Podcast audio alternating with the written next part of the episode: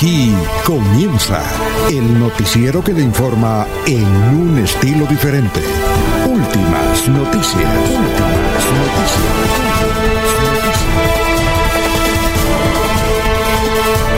La información analizada por los expertos, sin sesgos, explicada con detalles, sin tanta carreta. Últimas noticias por Radio Melodía, también por Facebook y YouTube Radio Melodía.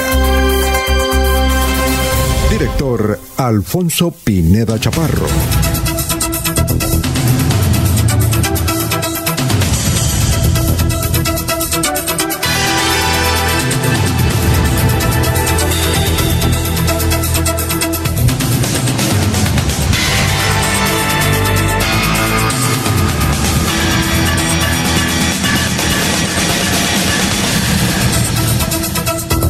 Gracias a Dios, hoy es viernes. Hoy es viernes 28 de enero del 2022. Nos abre el micrófono Arnulfo Otero Carreño para hablar por Radio Melodía 1080M. Estamos por Facebook Live, estamos por YouTube, estamos por Melodía en línea. Gracias, son las 5 de la mañana, 3 minutos. Eh, hoy juega la selección Colombia. El partido es a las 3 de la tarde.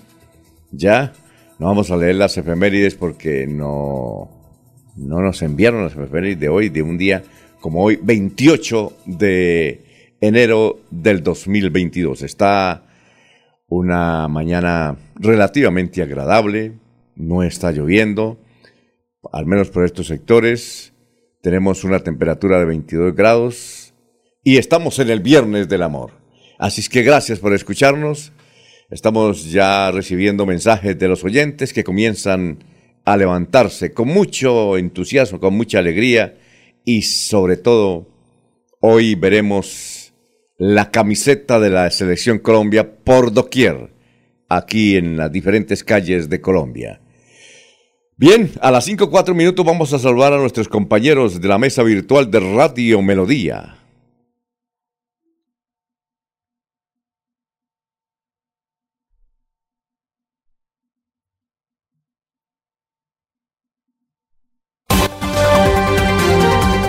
Laurencio Gamba está en Últimas Noticias de Radio Melodía 1080 AM. Gran Laurencio, ya son las cinco, cinco minutos. ¿Cómo se encuentra? Tenga usted muy, pero muy buenos días.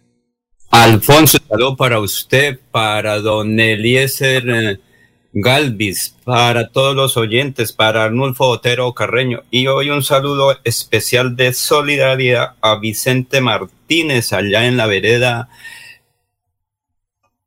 en, en, el municipio de Lebrija, la Guada de Seferino. Su señora madre murió. Hoy será el funeral hacia las dos y treinta en Tierra Santa, Tierra Santa, en la vía Girón, Florida. Alto Nogales, historia, una seguridad en todo el departamento de Santander, como usted lo ha dicho, por el partido de esta noche, pero también comienza hoy ley de. Eh, ley seca en el municipio de Cimitarra por el proceso electoral del domingo. Tres candidatos se disputan el favor popular. Los 87 alcaldes de Santander estarán acompañando al gobernador Mauricio Aguilar en su encuentro con el presidente Iván Duque el próximo martes. América Millares Escamilla dijo que queda una serie de cosas muy importantes de Alto Nogal, donde muchos periodistas se tuvieron allá a la fuerza y hoy esas ideas se siguen manteniendo. Más adelante hablará América Millares. Estudiantes del municipios del sur de Santander agradecieron al gobernador Mauricio Aguilar por el arreglo y atención de los establecimientos públicos e institucionales y las sedes para el PAE. Los dirigentes sindicalistas hoy realizarán también unas marchas aquí en el centro de Bucaramanga. Hay que recordar que hay que tener cuidado esta tarde porque se van a registrar algunos trancones, particularmente en el centro de Bucaramanga. Soto Norte debe trabajar para fomentar el turismo Así lo dice el alcalde César Armando Lozada, quien está trabajando intensamente por las vías. Y precisamente varios eh, jóvenes estudiantes del municipio de Bolívar, donde ayer estuvo el gobernador, agradecen esa virtualidad, ese reencuentro entre los estudiantes. Precisamente aquí este testimonio. Mi nombre es Uri Lorena Barragán Barraza, grado del octavo A. Significa mucho, ya que en la casa casi no podíamos adquirir mucho conocimiento y acá lo adquirimos muy bien, gracias a Dios. Ha sido muy bien, ya que gracias a todos los implementos que nos dieron, eh, hemos logrado hacer muchas actividades, por ejemplo con el tablero digital. Gracias a eso hemos adquirido muchísima, sí, ya he adquirido las dos vacunas, las dos dosis. Lo hice por, por protegerme y proteger a nuestros compañeros. Lo que más me gusta es que algunos estudiantes no, no requieren esos recursos como para comprar sus onces. Aquí lo dan y eso es muy bueno. Muy bien, son las 5 de la mañana, 8 minutos. Vamos a saludar ya a la gente que está escribiéndonos en el portal. Adrianita, Adri, no, Adri Sí, exacto. Adrianita Tarazona. Buenos días, señores Radio Melodía. Oyente, gracias por mantenernos informados. Un lindo fin de semana. Gustavo Pinilla Gómez, un excelente día para todos y un especial fin de semana. Igualmente, Jorge Arturo Becerra desde San Francisco, California, en Estados Unidos. Gracias. Eh, Jorber, eh, eh, Hurtado nos escucha aquí en el sector de Cuesta Boba. Cuesta Boba. ¿Mm? No Cuesta Viva, Cuesta Boba, claro, Cuesta Boba. Igualmente, don Jairo Macías en cabecera, don Ramiro Carvajal de Deportivos Carvajal, Aníbal Navas Delgado, gerente general de Radio Taxi Libres, que tiene el teléfono 634-2222, Benjamín Gutiérrez, Juan José Rincón Osma, igualmente Lino Mosquera, Peligan, Alberto Tico Marín, gracias por la sintonía, Ruchi Rojas, e igualmente Walter Vázquez, Jairo Alfonso Mantilla, Sofía Rueda, Pedrito Galvis, Paulito Monsalve, todas esas personas nos escuchan a esta hora, desde temprano, cuando son las 5 o 9 minutos, hora en que saludamos a don Eliezer Galvis. Eliezer, ¿cómo se encuentra? Tenga usted muy buenos días. Don Alfonso, muy buenos días, todo muy bien. Eh, aquí tratando de buscar algún dato relacionado con esta fecha, le tengo tres tres daticos rápidamente en esta búsqueda. de la efemérides. De la efemérides. De la efemérides, sí, Alfonso. Hoy, 28 de enero, en la historia, tres cositas de pronto como para destacar. Muere Carlomagno, emperador de, del Sacro Imperio de Occidente. Carlos I, llamado el Grande, y más eh, eh, conocido como Carlomagno, fue rey de los francos desde 768 hasta su muerte, rey nominal de los lombardos y emperador de Occidente. Primer datico, Alfonso, sobre hoy. Sí, claro. Nace Tomás de Aquino en 1225, muy referenciado en frases y en cosas, Santo Tomás de Aquino, teólogo y filósofo católico perteneciente a la orden de predicadores, el principal representante de la enseñanza escolástica fue uno de, los mayores, de las mayores figuras de la teología sistemática y a su vez una de las mayores autoridades en metafísica, Santo Tomás de Aquino. También don Alfonso en un día como hoy, de los, de, los, dominicanos, Santo Tomás de Aquino. Sí, señor. Sí, señor. En un día como hoy debe ser una fecha muy importante para los argentinos. En 1853 nace José Martí, Claro. Eh, político, republicano, democrático, pensador, escritor, periodista, filósofo y poeta cubano de origen español. También, también creador del Partido Revolucionario Cubano y organizador de la Guerra del 95 o Guerra Necesaria. Perteneció al movimiento literario del modernismo. Creo que, que tiene algo que ver también con Argentina, no solo con su natalicio eh, cubano, sino creo que ah, eh, participó en, en batallas y en guerras en el sur del continente americano, Alfonso. Exactamente. José Martí. Muy bien, José Martí. Bueno, con, con Bolívar. Sí, señor. Y en un día como hoy, Alfonso, yo creo que eh, los jóvenes de hace, desde hace unos, eh, tal vez unos 20 años conocen las fichas de Lego. Fueron creadas en un día como hoy, ese juego tan importante a nivel mundial, las fichas para armar figuras, las fichas de Lego nacieron en un día como hoy, Alfonso. Qué bien, qué bien. Y en 1887, en un día como hoy, se inició la construcción de la Torre Eiffel con la preparación de los cimientos que duró cinco años, perdón, cinco meses. Durante cinco meses estuvieron preparando los cimientos de la Torre Eiffel en París, en Francia, en el año 1887, en un día como hoy. Muy bien, perfecto. ¿Y cómo está el climita en Colombia? hablemos de clima, vamos a, echar un poquitico para atrás, aquí disfrutando en la ciudad de Medellín de excelente clima.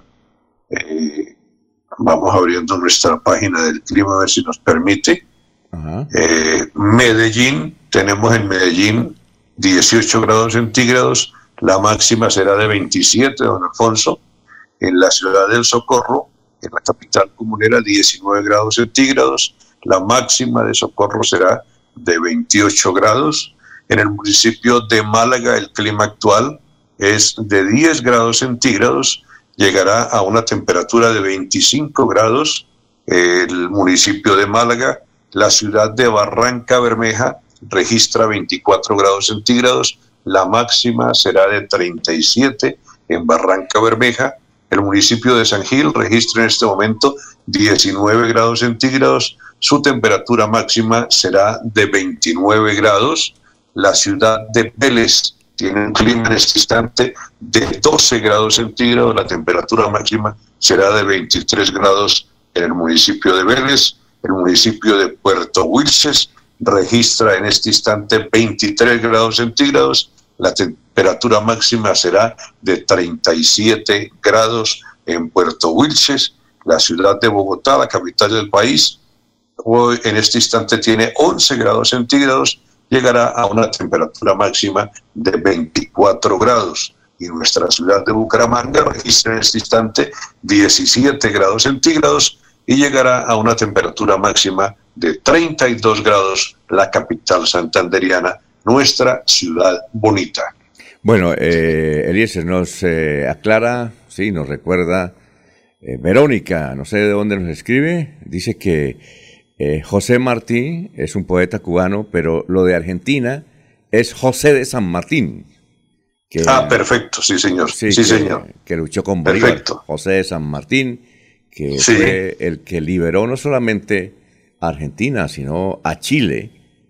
Eh, sí, señor, perfecta aclaración. Y parte de Perú, parte de Perú, porque ahí en el Perú también tuvo que, es decir, entre, entre Bolívar y José de San Martín, ya, eh, fue los que empezaron la liberación, a sacar mucho españolete desde el Perú. Ahí, ahí, frente, ahí frente al edificio Rosado, frente a la plaza de las, de las madres argentinas, está la, la estatua ecuestre de José de San Martí. Sí, lo estaba confundiendo con, con el cubano. José Martí, claro que es un gran poeta. Muy bien, son las 5 de la mañana, 16 minutos. Vamos con el obituario. Entonces ahí está Jorge también ya. Ah, ya está Jorge, entonces vamos a saludar a Jorge de una vez, como él se merece. Son las 5.16. Jorge Caicedo está en Últimas Noticias de Radio Melodía 1080 AM. Bueno, don Jorge, ¿cómo se encuentra? Tenga usted muy, pero muy buenos días. Hola, don Jorge. Abre el micrófono. A ver. Hola, hola. Sí, señor. Ah, bueno, gracias. Don Alfonso, muy buenos días. ¿Cómo se Como siempre, feliz de compartir con ustedes este espacio de últimas noticias y por supuesto de saludar a toda la audiencia de Radio Melodía en este vigésimo octavo día del año, del cual ya quedan 337 días pendientes por cumplir. Eh, las cifras que son noticias a esta hora en Santander, don Alfonso, por supuesto, relacionadas con la COVID-19, Según el último reporte del Ministerio de Salud, Santander tuvo 973 nuevos casos de contagio, llegando de esa manera a 266.522 casos de positivos desde que inició la pandemia. Se confirmó también el fallecimiento de 24 personas a causa de la COVID-19, 11 mujeres y 13 hombres en los municipios de Bucaramanga, Florida Blanca, Girón, Socorro, Cerrito, Hoy Lebrija y Barranca Bermeja. La Secretaría de Salud del departamento reportó que 15.844 casos están activos, 242.004 personas se han recuperado de la COVID-19 y la cifra de fallecidos llega a 7.701 personas. Ya son las 5 de la mañana, 18 minutos. Gracias, Jorge. Son las 5.18. Ahora sí, entonces vamos con el obituario. El obituario en San Pedro. Eh, perdón, en San Pedro. A ver, San Pedro, San Pedro, San Pedro. Aquí en San Pedro están el señor Ramón Contreras Ramírez, la señora María Corina Gamboa García, cenizas presentes, la señora Marianelli Meléndez Prieto, la señora Matilde Uribe eh, cenizas presentes, la señora Gilma Callardo, cenizas presentes, el señor Luis Alfredo Salazar Acevedo, la señora Cecilia Pérez Vargas, la señora Rosalba Hernanda de Ayala.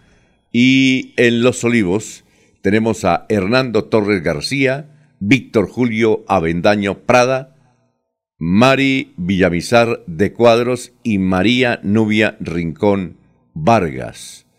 Bueno, son las 5 de la mañana, 19 minutos. Vamos con nuestro antropólogo y abogado que ya se encuentra en el Hotel Sonesta de la ciudad de Barranquilla, el doctor Luis José Arevalo. Eh, obviamente siempre acompaña a la selección.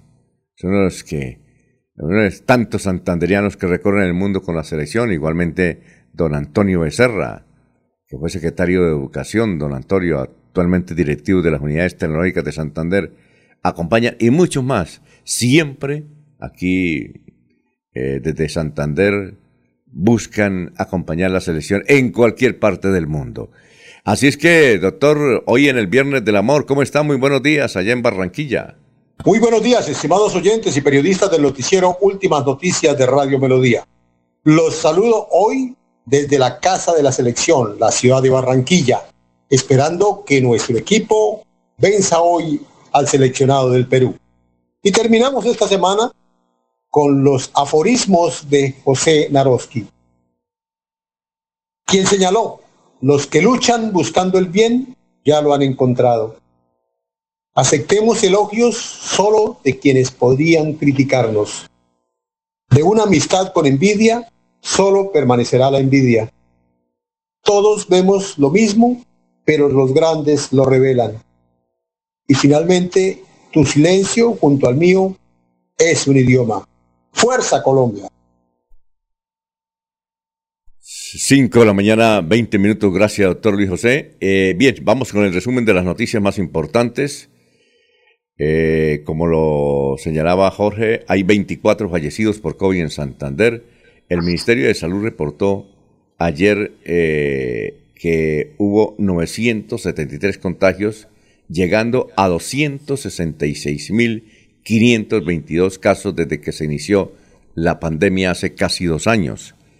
Eh, sobre eso, mm, hay médicos de las clínicas acá de la ciudad de Bucaramanga y el área metropolitana que nos dicen que la mayoría son no vacunados y sobre todo aquellos jóvenes que llegan con el virus y se les preguntan ¿Están vacunados? No, no hemos vacunado. Nos dicen no porque no creo, porque vi unos videos, por cuestiones religiosas. Y muchos de ellos dicen, ay, entonces coloquen la vacuna. Y eh, escuchan una de las noticias más tristes. Dicen, no hay nada, no se puede eh, ahora en estas condiciones en que está usted aplicarse la vacuna. Eso era antes. Ahora enfermo no. Bueno, son las 5.22 minutos. Masivo desplazamiento de familias que proceden de Arauca, donde, como les mencionamos ayer, se están dando bala. Los helenos con el Frente Décimo de las FARC, con los rastrojos, eh, con el Clan del Golfo, en fin, son varios grupos ahí, cuatro o cinco que están dando bala, y comenzó a desplazarse la gente. han llegado aquí a la ciudad de Bucaramanga muchas familias procedentes de Arauca, pero la mayoría están llegando a García Rovira. Tanto así que el doctor Joya, alcalde dinámico de Málaga, que ha tenido que variar su programa de gobierno ahora por el virus y ahora por esta situación de desplazamiento, le está pidiendo al gobierno nacional que le ayude, porque ahora se, muchísimas familias han llegado esta semana de Arauca y se están ubicando en los parques allá en Málaga. Entonces, eh, bueno, pilas. Y eh, eh, no es que seamos adivinos, pero si el Parque García Rovira no le ponen vigilancia, de seguro allá van esas familias que están llegando del Arauca, van a llegar a posarse allá en el barrio García Rovira. Debían llamar, debían llamar ese parque el, el, Parque de Paso en Bucaramanga y no García Rovira. ¿Ah? Yo creo, don Alfonso, que en el Parque García Rovira ya no hay cupo. Toca buscar otro parque. ¿Por qué? ¿Hay gente ahí ahorita o qué? Ya, sí, señor. Está desde hace ya algunos meses. ¿No se han eh, ido? Varios miembros de, de, la comunidad Yupa. Yo pensé que se habían ido. Yo pensé no, que se No, no, no, están allí muy bien asentados, muy bien atendidos. Incluso tienen eh, ya cerca de unos cuatro, cuatro o cinco cambuches. Le recoge ya un número considerable de, personas de esta comunidad. Eh, ya tienen, han extendido allí como una especie de, colgadero donde, donde procesan la, la hoja de, la palma con la cual hacen sus artesanías Mm. sus obras y tienen una vitrina permanente, una exhibición permanente de, los productos que ellos elaboran.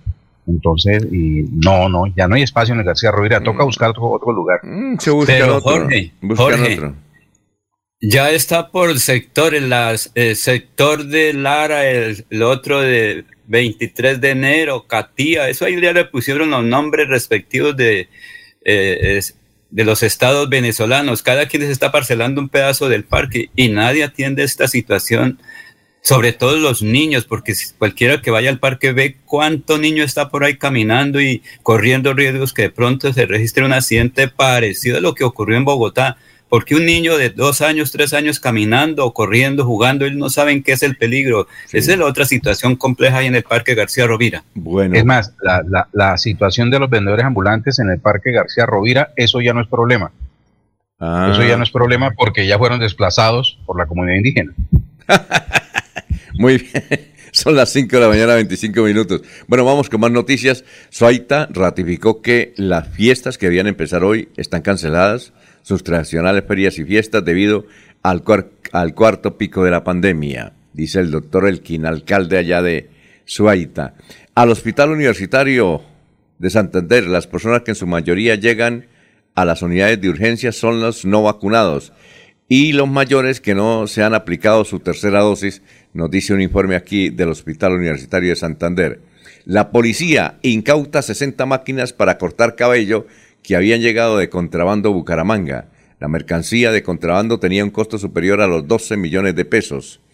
En este informe, la policía dice lo siguiente, mediante acciones de prevención y control adaptados por unidades de la Policía Fiscal y Aduanera, en el kilómetro 5 vía al municipio de Girón, se logró interceptar y detener la marcha a un vehículo tipo camión de transporte de encomiendas.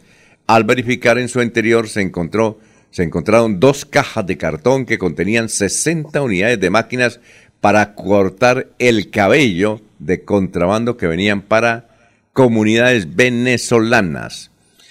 Eh, bueno, hoy son las 5 de la mañana, 26 minutos. Hoy se mm, habrá varias protestas en la ciudad de Bucaramanga, una de ellas de los taxistas del aeropuerto, que les cambiaron las condiciones. Ellos van a protestar por algo imposible y es que que únicamente sean taxistas los que llegan allá, pero hay muchas aplicaciones, entonces no quieren ver a los vehículos de InDriver allá, por ejemplo, o de Uber. o con su carro, Alfonso, porque es que ellos dicen que no ingresen carros particulares, entonces eso es imposible. Eso es imposible, imposible, hermanazos. Otra, este, esta curiosa historia. Resulta que eh, en Minesa, pues ellos tienen también sindicato, tienen trabajadores y esos trabajadores, a pesar de trabajar en Minesa, pues han recorrido la ciudad eh, protestando contra Minesa, contra la explotación del agua, eh, contra los proyectos que tiene Minesa en el páramo de Santurbán, allá en Sotonorte. Y resulta que esos trabajadores sindicalizados pues protestan también como la comunidad, que no quieren explotación del agua, pero sin embargo están trabajando allá. Pues bien, Minesa los votó, más de 156, les quitó el contrato, entonces a ellos, ellos demandaron a Minesa y quieren, dicen que las investigaciones están muy, muy atrasadas y en consecuencia ahí en la calle 31 de la ciudad de Bucaramanga, creo que es con carrera 14 o 13, van a adelantar hoy un mitin o un plantón para rechazar esa situación. Esa es la sede del Ministerio del Trabajo, Alfonso. Sí, señor. Bueno, eh, también ayer estuvimos en una rueda de prensa, con, eh, nos, nos acompañó, nos asistió el doctor Sergio Rafael Serrano, una rueda de prensa de las famosas WICAM. Eh, fue allá en ese motel, es, un, es un conjunto de moteles. Hay Sagrado Rostro de eh, Cristo. Se llama, oiga, yo pensé que había un motel, no, allá es una ciudadela de moteles, en la, ahí en Florida Blanca, en la carretera antigua. Qué cantidad de edificios hay ahí, oiga, impresionante. Ya, eh, y todo eso lo adquirió el Triángulo de la Bermuda, usted va en un carro y se pierde. Una, una organización antioqueña dirigida por Juan Bustos. Eh, allá fueron numerosas niñas que quieren hacer, hacer eh, que partícipes de WICAM. allá habrá 23 estudios. Están instalando toda la, la parte electrónica para que las mujeres vayan desde ahí a, impartir su belleza en forma virtual generalmente al mundo. Eh, y estaban dictando una conferencia, eh, además de la conferencia de prensa, y eso estaba todo organizado. Inicialmente se dará empleo a 300 personas. Cada una de esas jóvenes eh, seguramente van a ganar mínimo mil dólares al mes, es decir, unos 4 millones de pesos colombianos. Pero básicamente la participación, dicen ellos, los que participaron en la rueda de prensa, que son básicamente antioqueños, que eh, toda la información y todo el servicio se va básicamente para Europa y los Estados Unidos. Por eso es que ganan en dólares. Y contaron ahí la historia de una señora que tiene ya de prácticamente la tercera edad, que participa en eso y se gana, amigos oyentes, 40 millones de pesos mensuales. Por eso es que había mucha gente allá. La rueda de prensa. Tuvieron varios. Tuvo Pochodaza, Don Ciro Vanega, mucha gente allá eh, participando ¿Pero eso es para solo las mujeres o también hombres podrán ir a hacer...? Por ahora, mujeres. Por ahora, mujeres. Por ahora, mujeres. Oiga, pero yo no sabía... Y los amigos, los amigos que mencionan, no, Alfonso, los amigos que menciona iban como periodistas o como interesados por el trabajo? No, nosotros íbamos... Como modelos. No, nosotros íbamos como periodistas. como periodistas. Pero eh, recuerden que la, oportunidad es, para todos. Sí, claro, pero eso es un ritual que inicialmente ellos van a hacerlo para las mujeres, para las mujeres, desde los 18 hasta los 100 años. Así es que... En, el gremio también hay unas colegas interesantes que podrían estar participando. Hay un caso en Barranca Bermeja, una señora eh, que únicamente presta el servicio para Australia ella se gana 3 mil dólares al mes, es decir, 12 millones de pesos al mes, y quien le ayuda en la preparación de los equipos, ella es casada, eh, la señora tiene 47 años de edad, entiendo, es eh, don Jorge en Barranca Bermeja, y quien prepara los equipos es el esposo, es el esposo. Trabaja seis horas, dice diaria, se gana 3 mil dólares al mes, pero ella únicamente lo hace es con Australia. Dice yo elegí Australia porque me parece mejor. Eh, inclusive se puede direccionar países, vea usted. Interesante el asunto, pero lo que me impresiona... Depende de la contraten, Alfonso, depende de la contraten. Ella fue con alguien de por allá y le paga bien, porque es que, Alfonso, es un trabajo normal, eso está... Y sobre todo que genera mucho impuesto. Y sobre todo que genera eh, eh, trabajo adicional. Por ejemplo, un señor de Antioquia dijo que está participando en esto de la WICAM, nos dijo que adicionalmente tiene una editorial. Eh, para eso, para que escriban orientando a las, a las jóvenes. Y hay otros, eh, los electrónicos, los ingenieros de sistemas, es una comunidad impresionante que genera esto de la WICAM. Y, y, lo curioso decía que me parece es que en ese sitio de Florida Blanca, ahí, eso es cerca del lago Quinta Etapa, eh, yo pensé que apenas había un motel, no, eso era una ciudadela de moteles, una cantidad de edificios. Imaginen que están construyendo edificios en forma subterránea. El asunto iba bien, pero, la, pero la pandemia les dañó el negocio y entonces ahora están en, esto de la WICAM, que es donde va a generar inicialmente 300 empleos, luego 600 y luego 1000. Imagínense usted. Creo que esos moteles, Alfonso, creo que algunos de esos moteles eran de políticos de Florida Blanca. Uno de ellos de propiedad de algunos políticos. Uno de ellos de el que llamaban la Herradura y Zona Rosa? No, sí, y otros. Es que aparecieron, sí, claro. Eh, ahí al lado, junto a Bellavista. Sí, claro. Sí, cerca de Bellavista. Zona G. Ah, entonces, conocen me han bien. Contado, me han conocen bien. Tanto, tanto así que cuando llegamos en el carro con don, don Sergio nos perdimos. tiene, tiene uno que poner el Waze, que es como es que llama el, el GPS. GPS. Para, GPS. para, imagínense, es una ciudadela ahí. Eso sí nos tomaban el pelo, claro. Ese sector durante mucho tiempo se conoció como el Triángulo de las Bermudas. Sí, señor. Sí. señor, vea usted, pero... pero iban, iban, los vehículos por la vía y súbitamente desaparecían. Muy bien. Sí. Entonces ahora lo van a utilizar para eso. Vea usted. ¿Ya cuándo comienza a funcionar, Alfonso? En febrero. ¿En eh, qué etapa están? Eh, están colocando todos los aparatos. Todos los aparatos la tecnología. Eh, es decir, por ahora hay 100, eh, a ver, 100, 100 habitaciones grandísimas. 100 habitaciones y hay para más habitaciones. Es decir, a medida que vaya... 100 eh, estudios serían, Alfonso, como estudios, porque cada una va a estar un, servicio internacional. Entonces, para las jóvenes que no tienen la posibilidad de tenerlo en su casa, para, porque allá le brindan toda la atención, y, y entonces, eh, inclusive yo le hice una pregunta a un señor, y dije, perdóname la pregunta, si hay un señor que está aquí en Bucaramanga y quiere tocar a la, a la dama y le paga más, dijo, no señor, eso no se puede, porque primero que todo se pierde plata. En un minuto se ganan no sé cuánto, en un minuto se ganan no sé cuántos dólares. En un minuto, nos decía el caballero. Entonces, eh, si el señor quiere ir allá, son qué, una hora, en esa hora, ¿cuánta plata no se pierde? Eh, no, y, eso tiene que ser todo virtual, todo virtual. ¿Y cuántas chicas eh, ya hay inscritas de, no, hay muchas, no, hay muchas, hay muchas, imagínense. Si, si inicialmente, ¿Son 300 empleos? Sí. Si, si inicialmente van a, tener, va, van a estar 300, luego otras 300 son 600 y van a llegar a 1000, imagínense, no, y, y mil y más, y más para allá, ¿no?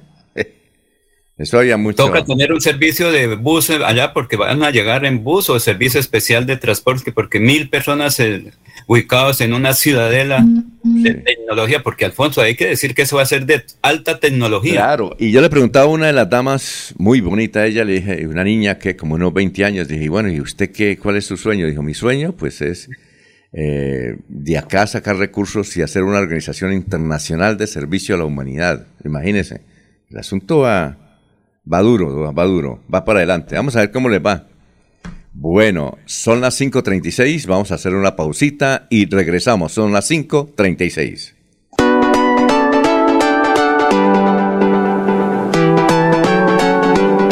Melodía, Melodía, Radio Sin Fronteras. Escúchenos en cualquier lugar del mundo. Melodíaenlínea.com es nuestra página web melodíaenlínea.com. Señal para todo el mundo. Señal para todo el mundo. Radio sin límites, radio sin fronteras. Radio Melodía, la que manda en sintonía. La Feria Escolar Cajazán llegó recargada. Bono escolar, descuentos y promociones, grandes opciones de crédito más de 120 parqueaderos y muchos beneficios más. Ven al supermercado Kazan, Puerta del Sol y recarga a tus hijos para el nuevo año escolar. Aplican condiciones y restricciones. Promoción válida hasta febrero 28 del 2022. Vigilado Supersubsidio. Llegó recargada. Yo sé que es lo bueno.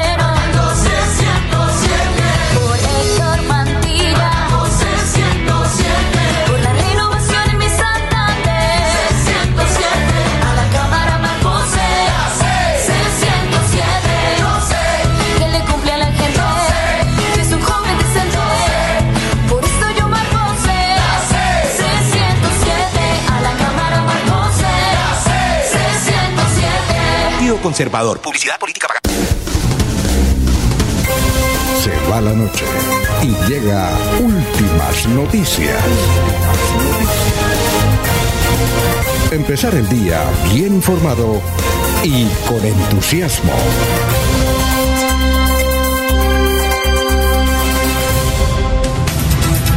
Bueno, ya son las 5 de la mañana, 38 minutos. Eh, los oyentes, antes de ir con el historiador, eh, Fundación Renace, Mi Edad Dorada. Eh, buenos días, grupo de adultos jóvenes y mayores, Fundación Renace, Mi Edad Dorada, Barrio Ciudad Muti, Sintonía Total. Matilde Moreno, buenos días, señores de Melodía y oyente, gracias por la información. Fiel oyente de la urbanización Los Rosales. Juan Alberto dice, ¿y por qué se asombran con esa actividad de los WICAM? Yo soy un ingeniero de sistemas que tengo 42 años y tengo una hija de 20 y la voy a apoyar en esa actividad. ¿Por qué no? ¿Por qué se asombran?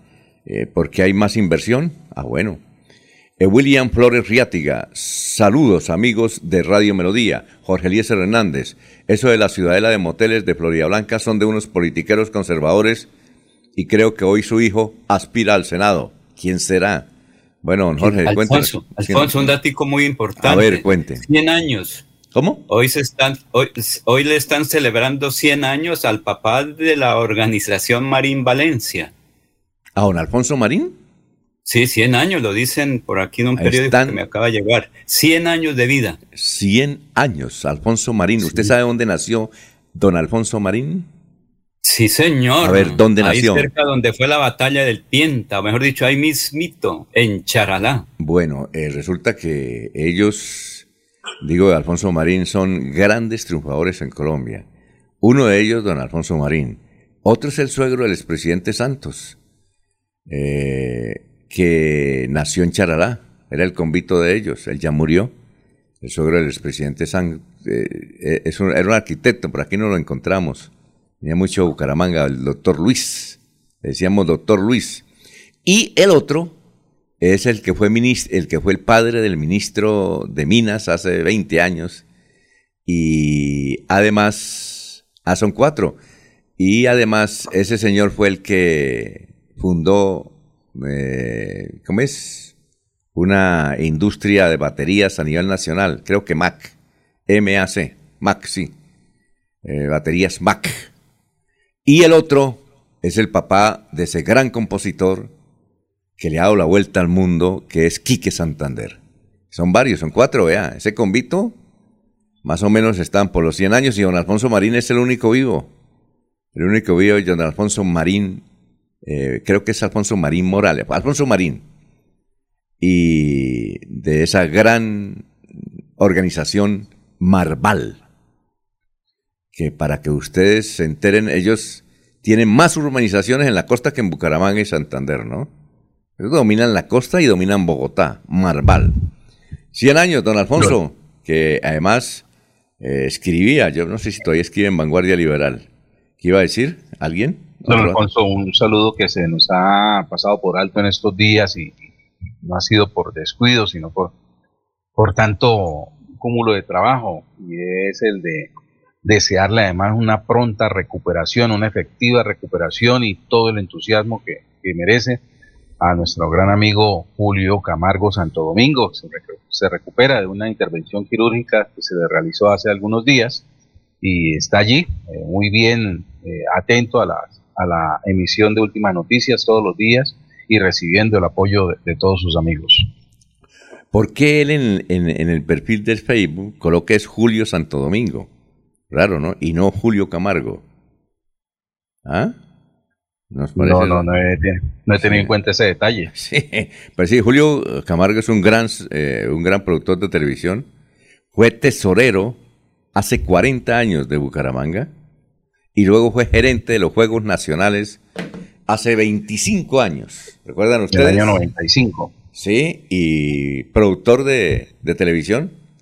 Buena gente, ¿no? Él es de, Barranca, él es de Barranca, ¿cierto? Sí, señor, eso es barranqueño 100%. Calidad de persona, calidad de persona. No se escucha todos los días, porque se levanta muy temprano. Ah, pero le fue bien en la intervención quirúrgica. Muy bien. Sí, creo que fue intervenido en una de sus rodillas y de ahí está. Creo que apenas se recupere sale a jugar fútbol. Ah, bueno. Bueno, Julito, adelante, mi muchacho. Eh, son las 5.42, vamos con usted, Carlos Augusto González, nuestro joven historiador, que nos eh, recuerda noticias de hace 50 y 25 años aquí en el departamento de Santander. Carlos, buenos días. Buenos días a la mesa de trabajo y a los oyentes. Hace 50 años esta fue la noticia más importante en Santander. El Servicio de Salud Departamental adjudicó la licitación para la construcción de la segunda etapa del Hospital San Juan de Dios de Socorro a la firma Gómez Ordóñez y Carvajal por un valor de 5.451.498 pesos. Este año podría comenzar la construcción de la central de transportes de Bucaramanga. La iniciativa ha sido considerada por los organismos socioeconómicos y administrativos como una necesidad inaplazable. Y hace 25 años fue noticia lo siguiente. Los congresistas conservadores Gustavo Galvis Hernández y Jesús Ángel Carrizosa Franco respaldaron la posición asumida por el Directorio Nacional Conservador de rechazo a las medidas económicas adoptadas por el gobierno nacional. La UI recibirá un bono de valor constante por 12.108 millones de pesos, como parte de un programa del gobierno central que pretende beneficiar a 12 universidades oficiales de naturaleza territorial. Cordial saludo a todos. Siga usted, don Alfonso. Ah, gracias, Carlillos. Son las 5.43. Recordamos de, que, de las noticias de hace 25 años de Gustavo Galvis Hernández. Es un tipo, yo le decía a Gustavo Galvis, usted sí es de buenas. Eh, primero eh, fue candidato al Senado y fue senador. ¿Ah? Y le fue muy bien casi sin hacer campaña política. Llegó al Senado de la República y posteriormente, como si fuera poco, no quiso llegar al Senado y lo nombraron eh, eh, director ejecutivo nacional de ASESCO, que reúne a, a todas las empresas de servicio público de Colombia, que es una de las organizaciones más importantes, casi como la ANDI. Para muchos es mejor ASESCO que la ANDI, para que vean ustedes. Y el doctor Gustavo Galvi fue allá y listo, y bien, está contento y joven todavía. Por ahí lo vemos tomando tinto. Y él y yendo a su finca el Olival. Eh, ¿Olival es de Oiva o en Laurencio? Sí, eso es de Oiva, en el municipio de Oiva, hay una vía central hacia el sur del departamento de Santander. Y cuando uno pasa, observa las fincas cafeteras, igual que la madera que él tiene allí y todo lo que de conservación, porque recuerden que el doctor Gustavo Galvis es uno de los mejores ambientalistas. Allí cumple esa misión. Y por aquí hay un cuñado en la ciudad de la Real de Minas que Sergio lo conoce muy bien. Mm, y ahora es directivo de la Cámara de Comercio.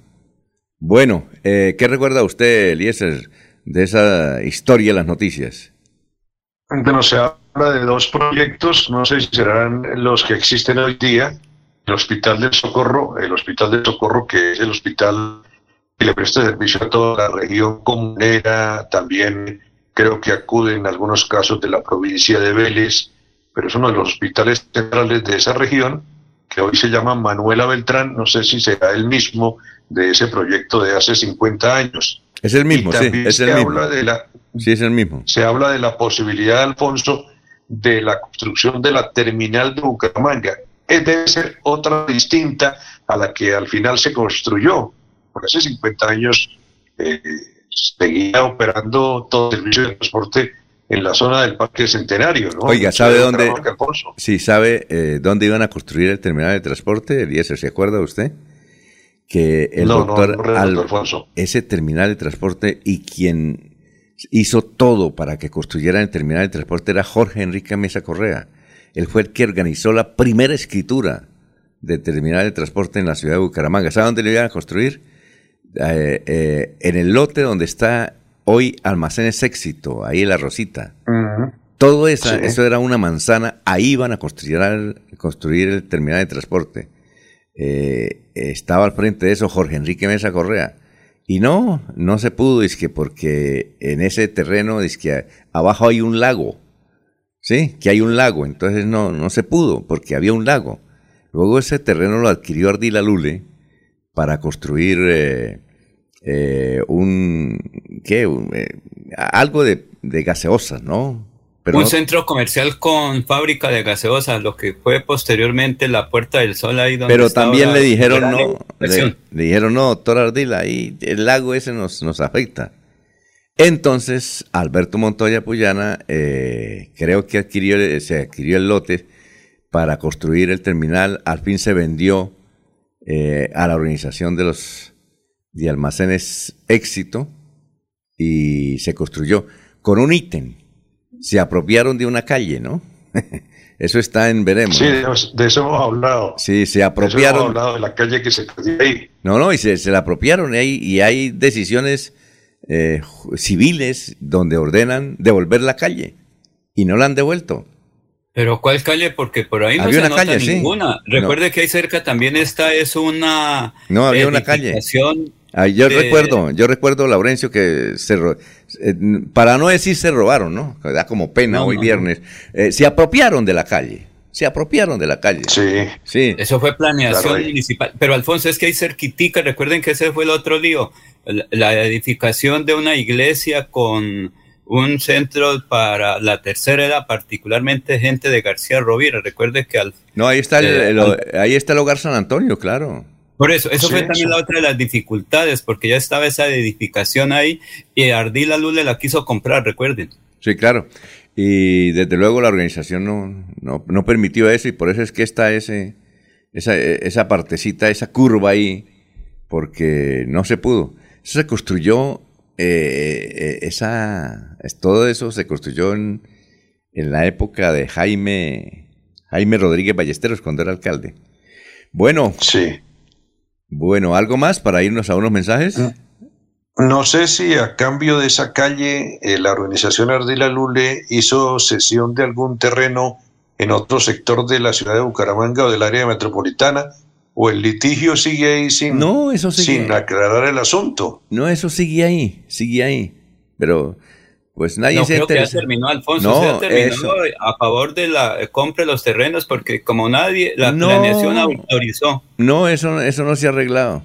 Como la, es decir, la historia nos está haciendo olvidar ese incidente. Se apropiaron de esa callecita ahí que había en ese sector. Bueno, eh, como una que se han apropiado también ahí en eh, donde estaba la licorera, donde está el Canal Tro. Pero a esa sí regresó. Eh, a ese eh, alguien hizo regresar buenos Pues el abogados. anterior alcalde, Alfonso, el anterior alcalde, Ah. recuerde que ahí eh, Bueno, hicieron esa- la apertura de la vía. Eso, ah. Eso mismo sucedió aquí en Bucaramanga. Aquí en Bucaramanga nos quedamos dormidos. Bueno, son las seis, las 5.50. Yo sé que es lo bueno.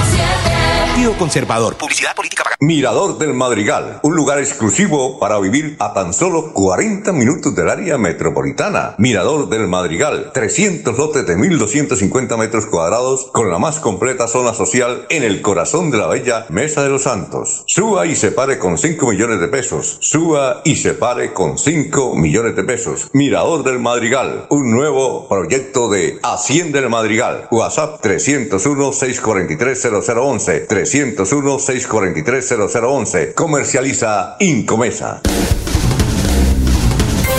Se va la noche y llega últimas noticias. Todos los días, desde las 5 de la mañana, empezar el día bien informado y con entusiasmo.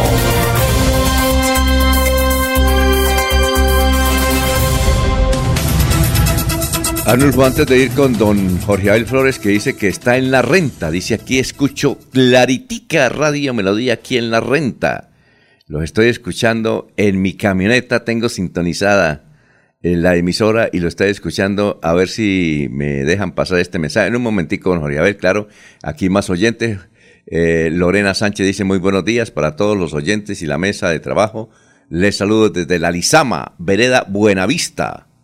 Jorge, esto creo que es Barranca Bermeja, ¿cierto? ¿Sí? Jorge. Sí, la Lizama corresponde a Barranca Bermeja. Vereda Sí, Buena. señor. Vereda Buenavista, gracias Lorena. Jennifer nos dice, tienen que respetar ese trabajo de WICAM, que eso es legal y yo voy a, a estar eh, en esa actividad. Me agrada que venga el desarrollo, eh, porque es que hay mucha gente que se escandaliza. Esta es una actividad más limpia que cualquiera otro eh, en la cual empezam- eh, pensamos los jóvenes solamente Bucaramanga, sino el mundo. Dejen de ser tan anticuados, Jennifer. Bueno, gracias por lo, con el- lo que nos toca. Yo no soy anticuado. Pero, Alfonso. pero nosotros no estamos, no estamos en contra del proyecto. No, es que tal vez por lo que- Lo damos como noticia y lo comentamos como noticia y por lo menos particularmente me parece que es una gran alternativa para tanta gente joven que no tiene trabajo y que puede sacarle unos dólares a su belleza, a su destreza, a su agilidad mental para, para exponer eh, su cuerpo y para compartir con una persona que va a pagar en dólares, poder disfrutar de la presencia de, de alguien al otro lado en la comunicación, ¿no? Sí, tal No, vez. Además estamos, estamos motivando que otros compañeros y conocidos se, se animen y también Claro. puedan encontrar allí un espacio laboral, ¿no? no Creo que la, del- la de los prejuicios es otra persona. Sí, claro. Alfonso. Eh. Alfonso, y precisamente libre de polvo. De polvo es cuando el carro pasa y levanta polvareda. Entonces, con un trapito se limpia todo y no pasa. Bueno. Y sí le llegan buenos dólares a las personas. Buena idea, buena idea. Es un, un- Jennifer, gracias por lo que nos toca. Es una buena y limpia actividad, como ella dice. Y ahí también nos escribió un ingeniero del sistema que dice que va a apoyar a su hija, que tiene 20 años. Ah, bueno. Alfonso, es que reciente un amigo por ahí dijo, oiga, yo mirando y cuando veo que mi hija estaba ahí, dijo, papá, es un trabajo. Dijo, sí, sí, ¿qué necesita? Papá necesita un carro para que me lleve y me traiga todos los días al nuevo trabajo, que voy a traer dólares, lo que faltaba en la casa, platica para completar los 5 millones de gastos mensuales de la familia. Dijo, entonces, dijo, sí, mija, usted tiene todo el respaldo, para eso estudió, para eso tiene presencia a trabajar, porque al fin y al cabo es un trabajo independientemente Sí. de la doble moral y de todo. Dijo, es un trabajo, mija, tiene mi respaldo. Usted es mayor de edad y usted debe cumplir eso, trabajar bien y honestamente. Bueno, aquí nos escribe una señora desde Cúcuta. Dice, yo estudié periodismo en la UNAP, allá en Bucaramanga, vivo aquí en Cúcuta, y eh, una compañera que también estudió en la UNAP, es periodista, ahora está trabajando aquí en Cúcuta, Wicam, y el mes pasado de diciembre se ganó 23 millones de pesos. Bueno, muchas gracias. Son las 5.55, ahora sí vamos con don Jorge Abel. Lo escuchamos desde la renta. Buenos días para la potente radio. Un saludo muy especial acá. Vamos rumbo a Sabana de Torres, recorriendo el departamento de Santander, llevando la propuesta a las y los santanderianos del senador Mario Alberto Castaño. Marcamos la L y el número 9 para darle un estartazo a las vías en Santander y para darle un estartazo al desempleo en el departamento de Santander, ya que detrás de las obras que se hacen en el, en el departamento de Santander, también hay trabajo para nuestras comunidades y le pedimos al senador Mario Alberto Castaño que por favor y a los líderes y a los alcaldes de Santander que le den trabajo a la y a los santanderianos. Que si vamos a hacer una obra en el Magdalena Medio, le den trabajo a los del Magdalena Medio para eh, que se genere empleo y así poder conseguir un nivel de vida mejor. Un abrazo desde aquí, desde eh, La Renta. Vamos rumbo a Sabana de Torres y eh, para votar por el senador Mario Castaño le marcamos la L y el número 9. Es una persona sencilla de trabajo y de servicio siempre a las comunidades. Un abrazo y muchas gracias. Se reporta Jorge Abeque desde rumbo a Sabana de Torres. Muchas gracias y que tengan un feliz día. Ah, bueno, Jorge Abel, nos escribe Julián Alberto Lesmes. Dijo, yo también los escucho todos los días aquí, todos los días aquí desde la renta. Muy bien, gracias, don Julián Lesmes desde la renta, gracias. Juan Carlos Contreras nos dice, buenos días, amigos de Melodía. Ahí sí había una calle, eh, yo vivía cerca, los buses venían por la carrera 17 y bajaban por esa calle y continuaban por la carrera 15 hacia el centro. Y después, del, eh, y después íbamos para el Colegio Santander. Pues bien, don Juan Carlos, usted tiene razón, esa callecita se nos perdió. López López, muy buenos días desde Provenza, gracias por la sintonía. Eh, Zoraida desde Campo Hermoso. Bueno, noticias a esta hora, don Jorge, lo escuchamos. Don Alfonso, muchísima atención porque el Hospital Universitario de Santander anunció que está por llegar al 100% de la ocupación de camas en unidades de cuidados intensivos. Esto se debe a que en las últimas semanas se ha presentado un aumento en el número de pacientes hospitalizados con enfermedades respiratorias. Carlos Ibarra, su gerente médico, informó que el área COVID está en una eh, ocupación en ese momento del 80% y hay sobreocupación en el área de urgencias para adultos del 130% debido al aumento de enfermedades de diferentes virus. Las personas, en su mayoría, llegan a las unidades de urgencias son los no vacunados y, las, y los mayores de edad que tienen algún tipo de comorbilidad. Los mayores que no se han aplicado la tercera dosis también están llegando a las unidades de cuidados intensivos. También indicó el galeno que se tienen 16 camas ocupadas en UCI por coronavirus de las 67 disponibles. La ocupación de UCI está en un 98%. Lo principal es la vacunación, fortalecer los esquemas de tercera dosis y mantener las medidas de bioseguridad en estos momentos, agregó. Eh, bueno, son las 5 de la mañana, 58 minutos. Don Eliezer. Como usted decía, don Alfonso, hoy el país se viste de amarillo porque juega Colombia, porque es un día clave en el fútbol. Y aquí eh, una eh, reseña de cómo está la situación para Colombia en este tema de la clasificación. Lo apretada que está la eliminatoria suramericana para el Mundial de Qatar hace que cada punto y cada gol cambie la tabla de posiciones. Colombia, que amaneció el jueves en zona de clasificación directa, se acostó a dormir en posiciones de repechaje. Anoche ya durmió Colombia en una posición un poco más complicada en su camino a Qatar. La victoria de Uruguay en Asunción 0-1 contra Paraguay, si bien estaba en los planes de muchos, no les favorece a las aspiraciones de los dirigidos por Reinaldo Rueda. Los celestes, que estrenaron en el banco al profesor Diego Alonso, sacaron a Colombia de los cuatro primeros lugares. El triunfo de Argentina ayudó mucho a Colombia, dice un pequeño titular. Ecuador dio un gran paso hacia la clasificación al empatar 1-1 contra Brasil en un partido muy marcado por las decisiones del VAR. Ese resultado en realidad ya poco afecta las opciones colombianas. En cambio, un marcador, don Alfonso, que sí ayudó y mucho fue la victoria de Argentina contra Chile en Calama por 1-2, que evitó que el equipo de Martín Lazarte, al menos parcialmente, sacara a Colombia de la zona de repechaje. ¿Cómo está la clasificación? Primero está eh, Brasil, que tiene 36 puntos, segundo Argentina, que tiene 32, tercero Ecuador, que tiene 24, cuarto Uruguay, que tiene 19, y quinto Colombia, que tiene 17 puntos. Lo ocurrido en los primeros tres partidos de la fecha 15 de la eliminatoria obliga a Colombia, obliga a Colombia a ganarle a Perú para volver a meterse en zona de clasificación directa. Un triunfo esta noche o esta tarde dejaría a los de Rueda un punto arriba de Uruguay, tres arriba de Perú y cuatro por encima de Chile a falta de tres jornadas para terminar, terminar la eliminatoria. Y para terminar, don Alfonso, ¿qué pasaría si Colombia no le gana a Perú? La tarea sería completar, sí, además de ganarle a Perú, Colombia derrota a Argentina el martes en Córdoba. Tendría que ganarle a Argentina el martes en Córdoba.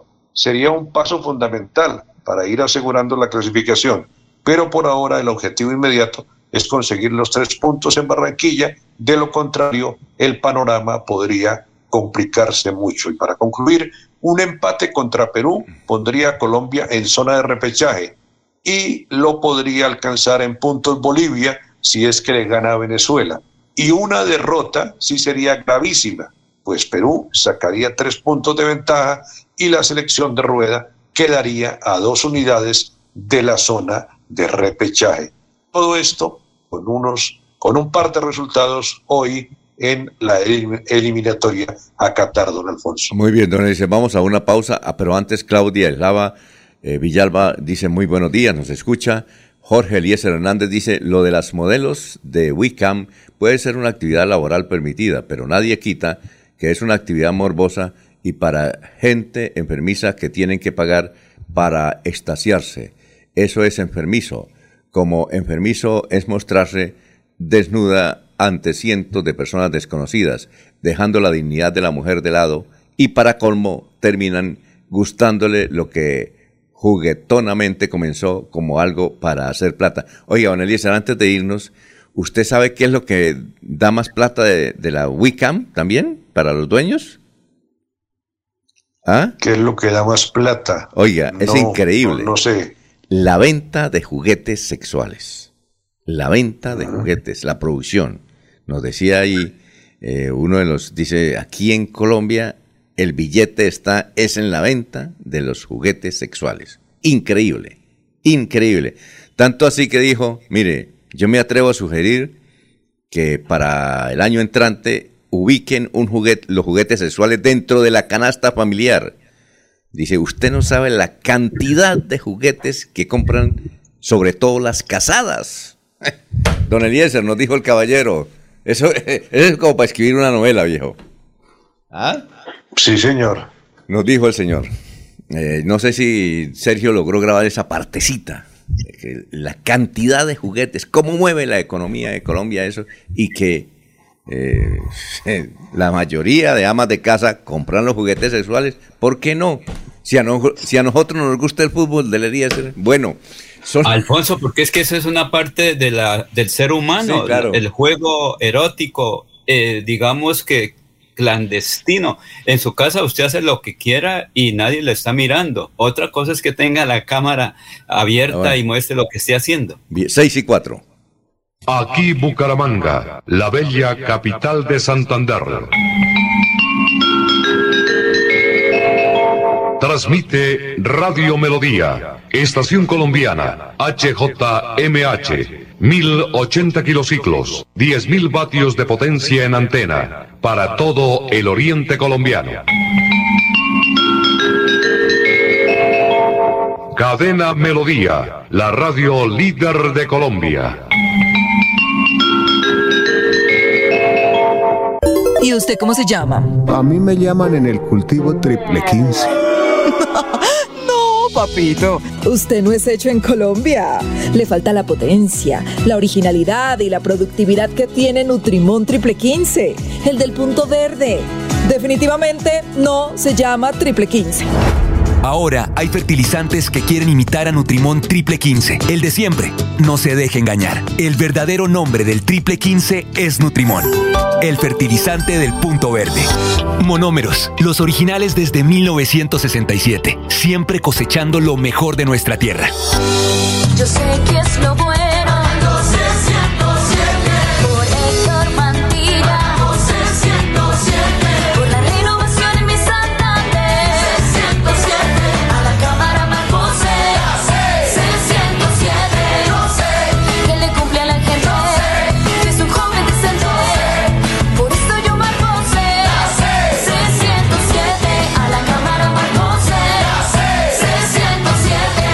Conservador, publicidad política pagada. En la radio también estamos luchando contra el COVID-19 y es por ello que algunas emisoras se han silenciado. Superando enormes dificultades, en Melodía seguimos al aire. Con el propósito de continuar acompañándoles como su medio preferido a la hora de la información y el entretenimiento, hemos encontrado como alternativa reducir horas de emisión. Escúchenos de lunes a viernes, de 5 de la mañana a 6 de la tarde, sábados de 6 de la mañana a 2 de la tarde, los domingos de 6 de la mañana a 12 del día. Melodía 1080 AM, en Facebook Radio Melodía Bucaramanga. Es un compromiso de todos lograr que muy pronto nuestro mundo sea mejor que antes. En Melodía seguiremos a su lado por siempre. Va la noche y llega últimas noticias. Empezar el día bien informado y con entusiasmo.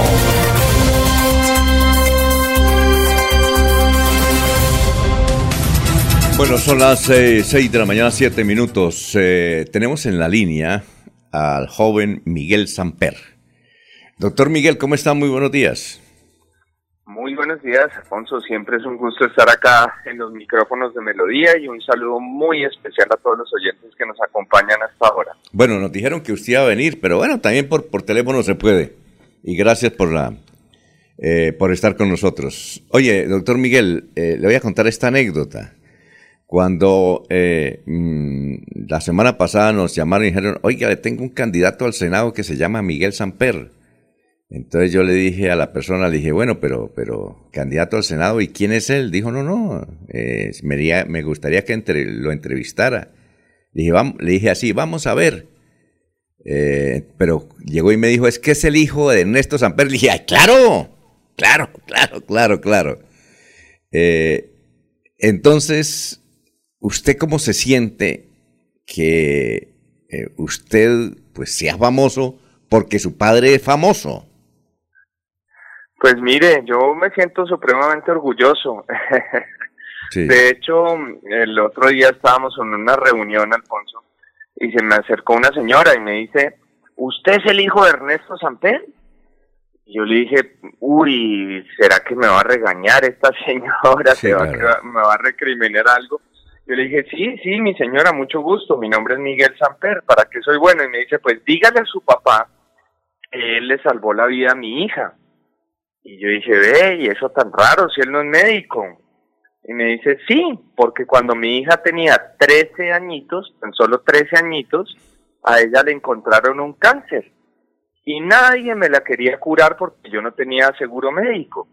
Hasta que llegó Ernesto Samper, creó el CISBEN, a ella me la atendieron, me la salvaron y hoy tengo tres hermosas nietas que dan fe de que el CISBEN sí sirve como una política social.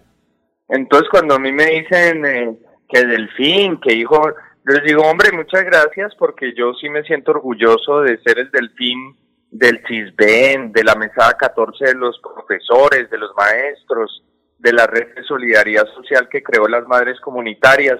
De eso me siento orgulloso, pero no me venga a decir que yo eh, soy delfín porque no he hecho nada. Ahí sí no se lo recibo porque yo llevo 14 años de servicio público sirviéndole a este país y pues eh, ya tenemos también una trayectoria de trabajo por la gente, que eso fue lo que me enseñaron en la casa que valía la pena hacer. Sí, eh, y le voy a contar esta otra anécdota. Esta la vi por YouTube.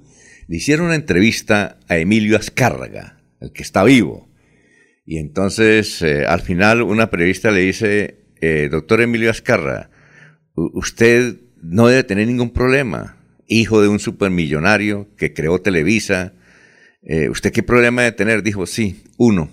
Vea usted, es que mi papá es tan famoso que yo quería eh, triunfar, pero por mis propios medios. Y entonces, aquí en México, yo voy a alguna parte, ah, no, listo, pero me lo hacen es porque, por mi papá, pero yo quisiera demostrar mi talento, que yo puedo. Y si yo triunfo, pues voy a triunfar porque soy el hijo del señor Emilio Azcárraga. ¿A usted no le ocurre a veces eh, lo mismo en sus momentos de meditación? Que diga, si yo triunfo, van a decir, ah, pues es hijo de Ernesto Samper. ¿Quién no, quién no triunfa así? ¿Usted no, eh, esas reflexiones no la atormentan también como al señor Emilio Azcárraga? Pues eh, sinceramente, lo que yo he construido durante los últimos años es precisamente para labrar mi propio destino. Yo creo que todos los hijos de grandes figuras pues estamos llamados a eso, a tratar de de alguna manera labrar nuestro propio camino.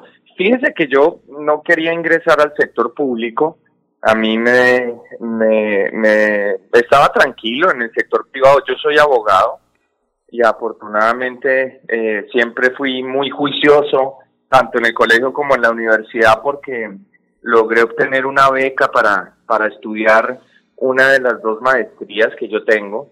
Y cuando yo volví yo estaba tranquilo, yo creé una fundación para ayudarle a las víctimas del conflicto armado y con la fundación estamos haciendo proyectos interesantes hasta que me llamaron y me dijeron, oiga, venga al sector público.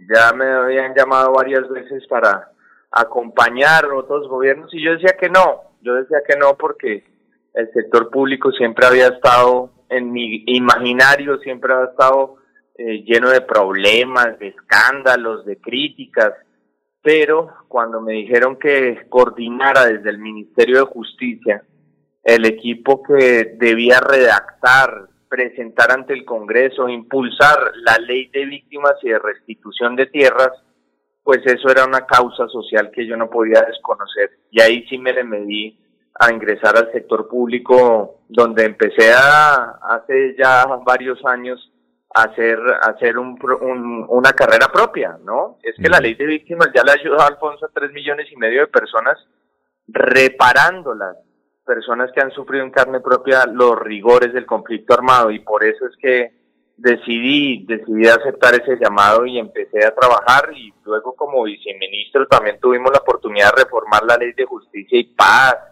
de brindarle unas mejores condiciones a los campesinos que estaban en situaciones difíciles.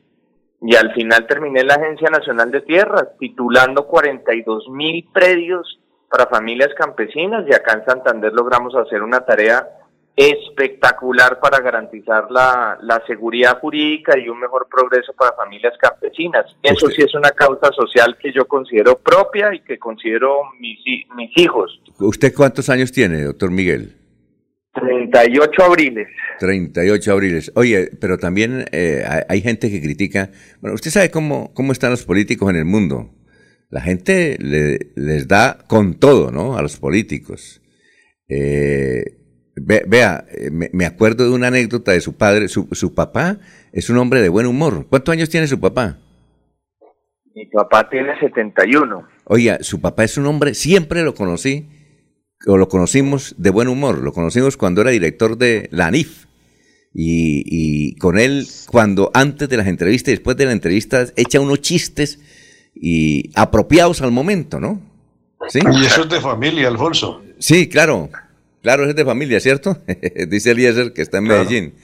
Sí, claro. Sí, sí, el- eso, eso es de familia. Algo me ha aprendido el hombre. Oiga, y entonces resulta que estamos, estamos hablando aquí en Bucaramanga, que ese, una vez que estaba de candidato, al doctor Ernesto lo conocimos por el doctor Horacio Serpa, que nos lo presentó y entonces nos gustaba ir a las ruedas de prensa de él porque siempre antes echaba chiste.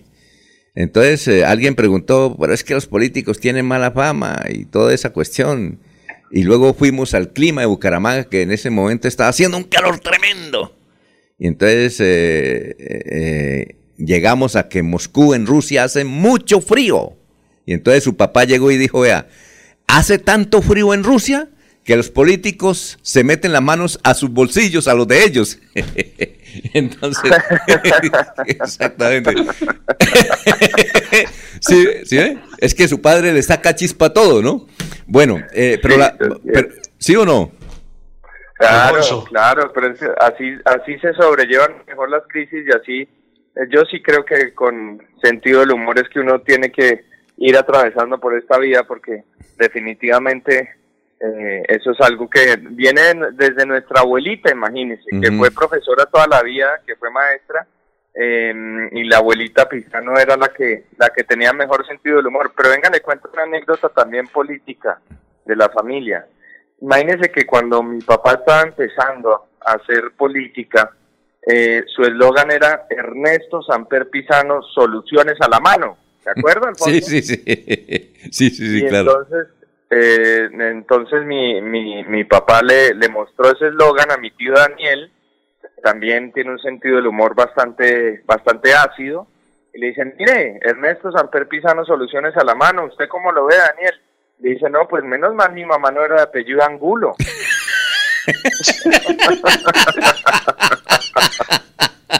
Oiga, a ver, don Eliezer, Eliezer, otro compañero de trabajo que conocía a su padre, está en la ciudad de Medellín. A ver, don Eliezer.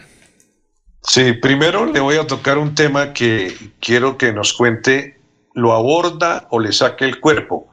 Eh, y luego le voy a hablar de algo muy positivo que tengo que recordar yo como miembro de la comunidad del municipio de contratación de su padre. Pero la primera parte, aborda el tema, le saca el cuerpo cuando le tocan a su papá en el tema del proceso 8000. ¿Qué hace, doctor Samper? Mire, yo, yo creo que esa fue una época compleja, una época difícil. Sin duda alguna ya se llevó a todas las instancias judiciales, ya fue absolutamente tratado el tema.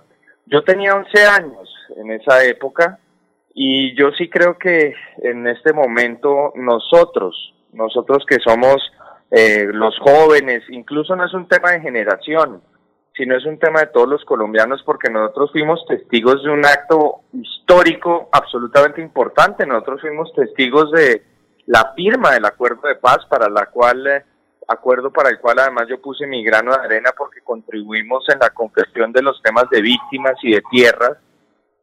Pues nosotros somos la generación de la paz. Yo creo que todos estamos reclamando que haya una visión de futuro, mirar hacia adelante. Esas son las propuestas que yo llevo para el Senado de la República, para mirar hacia adelante en esta generación de la paz y que construyamos país hacia futuro y no nos quedemos anclados en el pasado. A ver, eh, sí. Eh, y la otra pregunta, Eliezer, eh, eh, la otra anécdota. Positivo. Sí.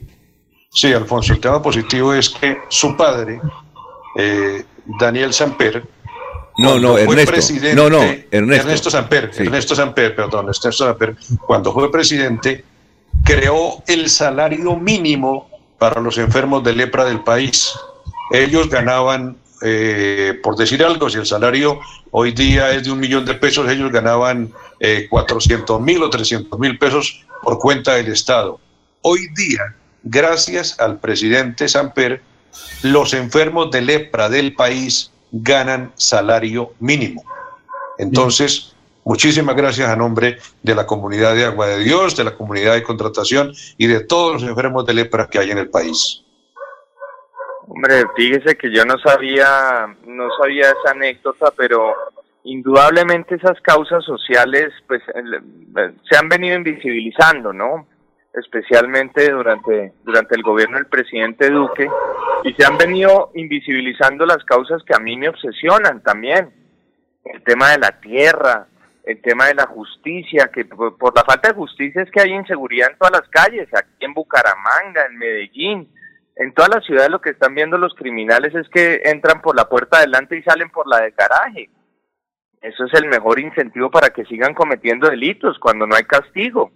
Los ladrones de cuello blanco, mientras tanto, dejan que se desaparezcan 70 mil millones que iban para la conectividad de las escuelas rurales.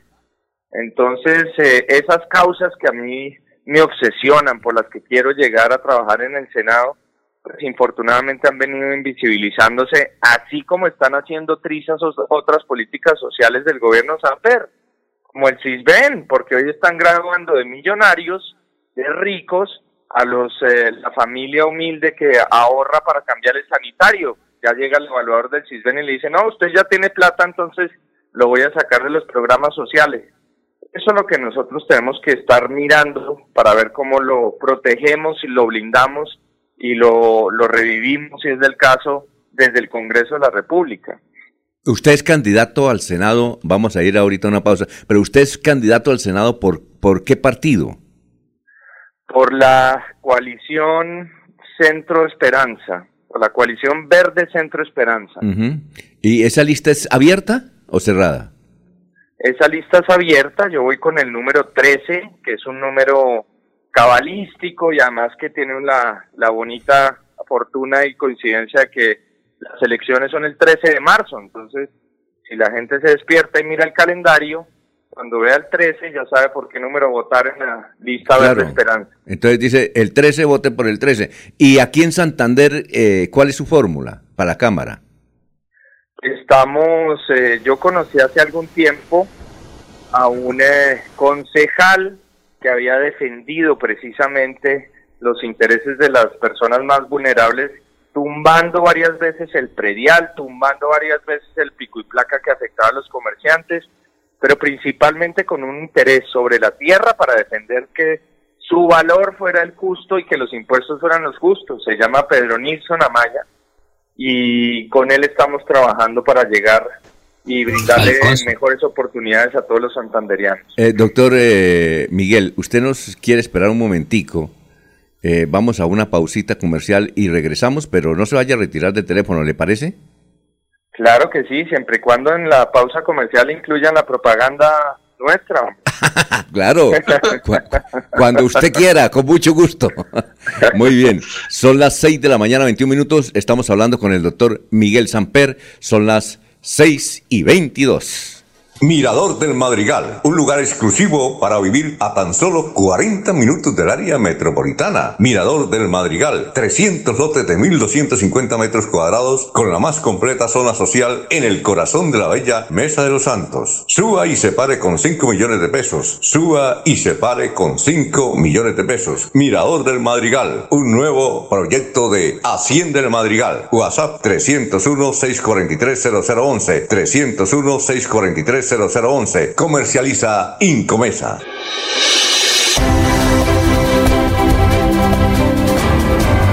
Información y análisis. Es el estilo de Últimas Noticias por Radio Melodía 1080 AM.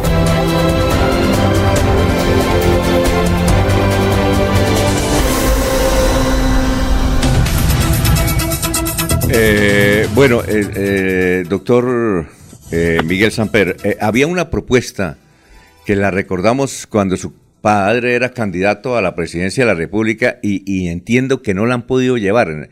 Y nos parece muy buena, no sé por qué no, no se ha podido ejecutar.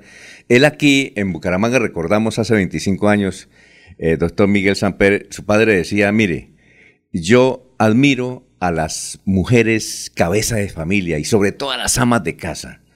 Porque eh, conozco mujeres, y realmente eso sucede, aquí en Bucaramanga sucede que hay mujeres que eh, se levantan a las 3 de la mañana para prepararle el desayuno y lavar la ropa y, y hacer todos los menesteres de una casa mientras el esposo y sus hijos pequeños se van a trabajar. Y luego esa mujer sale a trabajar en una cafetería y en la cafetería trabaja hasta las 6 de la tarde o 7 de la noche y regresa a la casa, eh, sigue con sus oficios y desde luego duerme poco, es ese trajín. Entonces yo le voy a plantearle al Congreso para llevar eso como una ley de que las mujeres cabeza de familia sola, eh, se les, eh, solamente trabajen medio tiempo, medio tiempo, pero se les pague el salario como debe ser.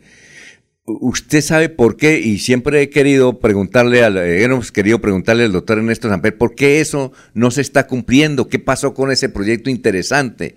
¿Usted sabía ese, de ese propósito de su padre?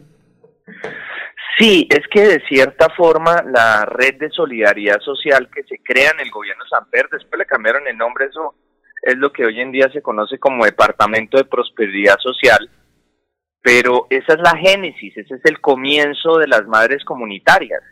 La idea de las madres comunitarias originalmente era precisamente pagarle eh, a las madres por, por eh, las labores de cuidado, las labores de cuidado del hogar.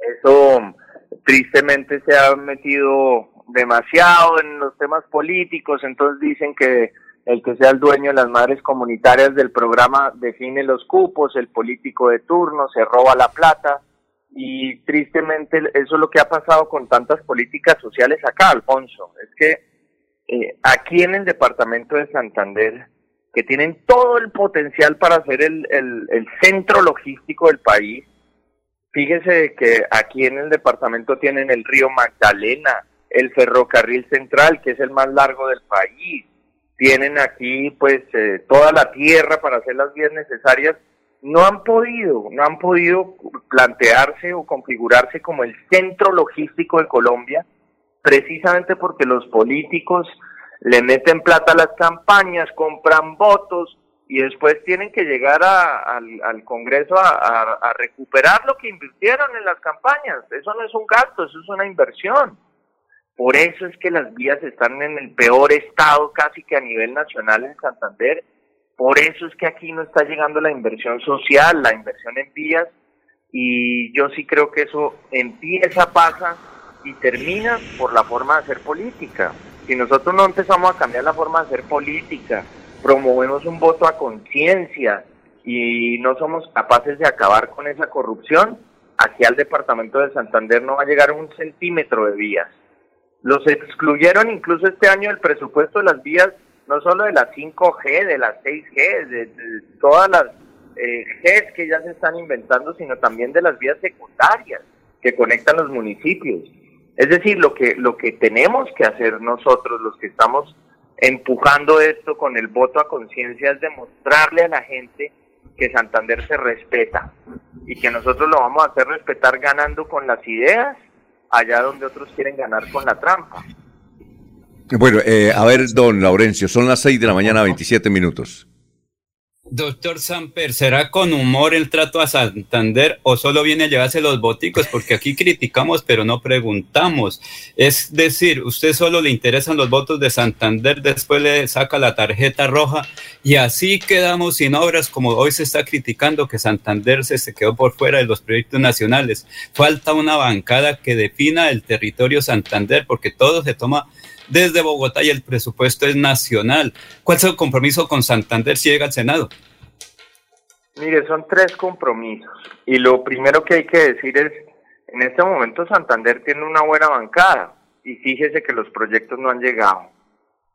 Yo tengo una relación de afecto casi familiar con Santander, pues a, a- mí me traían acá de pequeño, casi que a celebrar Navidades, por la relación de afecto, de amistad, de lealtad que tenía Ernesto Samper con Horacio Serpa Uribe. Nosotros lo que nos estamos comprometiendo en este momento es con tres cosas fundamentales para Santander. Ya mencioné el tema de las vías y fíjense que, que el tema de las vías también empieza por un tema de tierras, porque no se puede construir absolutamente nada en un territorio en donde no se sabe quién es el dueño. Ahí no puede haber inversión pública. Entonces, solucionando el problema de las vías y gestionando proyectos, se puede empezar a arreglar ese problema. Hombre, ¿Hace cuánto está en deuda el país con Santander, con esa vía tan tortuosa que es la conexión con Bogotá? Bucaramanga, Bogotá, ¿cuántos años lleva pendiente de ser mejorada, de ser ampliada para que en realidad la conexión con la capital sea una realidad? Lo segundo es que yo sí que vi los conflictos sobre la tierra, trabajando desde la Agencia Nacional de Tierras, y para mí es impensable que aquí se siga discutiendo el tema de Santurbán.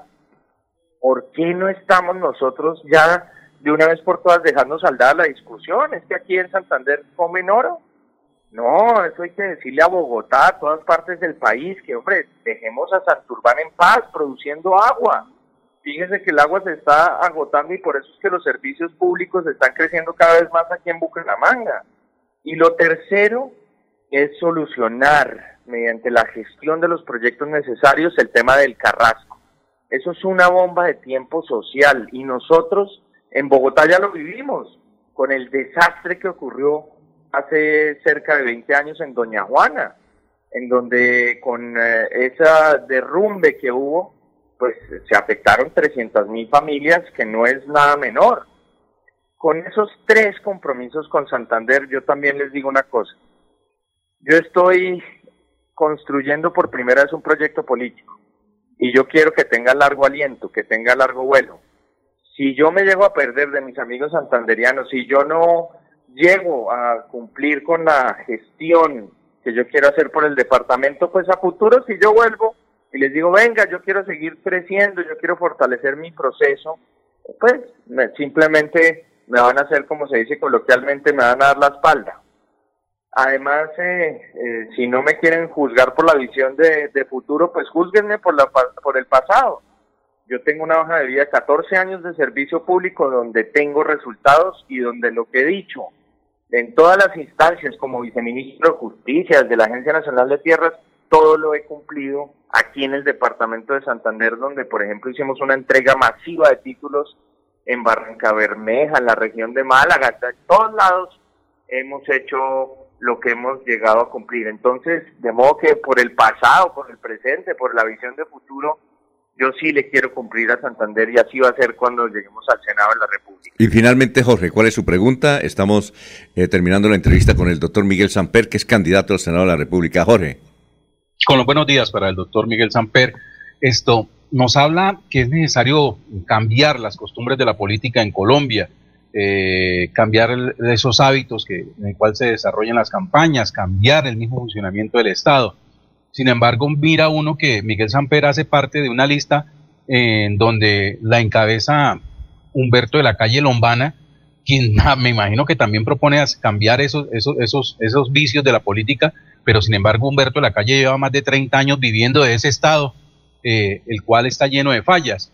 Eh, usted mismo, Miguel Samper, pertenece a un linaje político dentro del país que donde solamente se ve es el cambio generacional, más no el, el- cambio de, de- los apellidos y las familias que puedan incursionar en política. Eh, ¿No cree que este discurso está ya como bastante pasadito de moda, bastante rancio? Y lo que en realidad requiere el país es el cambio precisamente de esos protagonistas que históricamente no han hecho más que nutrirse del Estado. Mire, cuando a mí me invitaron a participar del Estado, como les contaba hace unos instantes, yo tenía susto, yo tenía pánico. Yo no quería ingresar al Estado simplemente para recibir un salario y ser una corbata adicional, porque desde muy pequeño a mí me enseñaron que da más votos, da más réditos, da más satisfacción venir a Santander a cortar la cinta de inauguración de una vía que robarse esa plata. Así es que se hacía política, así es que me enseñaron a mí a hacer la política y precisamente así es que la estoy haciendo en este momento. Y nosotros eh, ingresamos, yo, Miguel Samper, ingresé al Estado no por tener un trabajo, porque repito, ahí estaban encima todas las asustadurías, que la Fiscalía, que la Procuraduría. No, yo ingresé porque tenía una causa, una causa que era sacar adelante la ley de víctimas y de restitución de tierras y cumplimos. Ahí sacamos adelante la ley de víctimas. Luego desde la Agencia Nacional de Tierras tenía la causa principal que era solucionar el problema de la tierra en este país.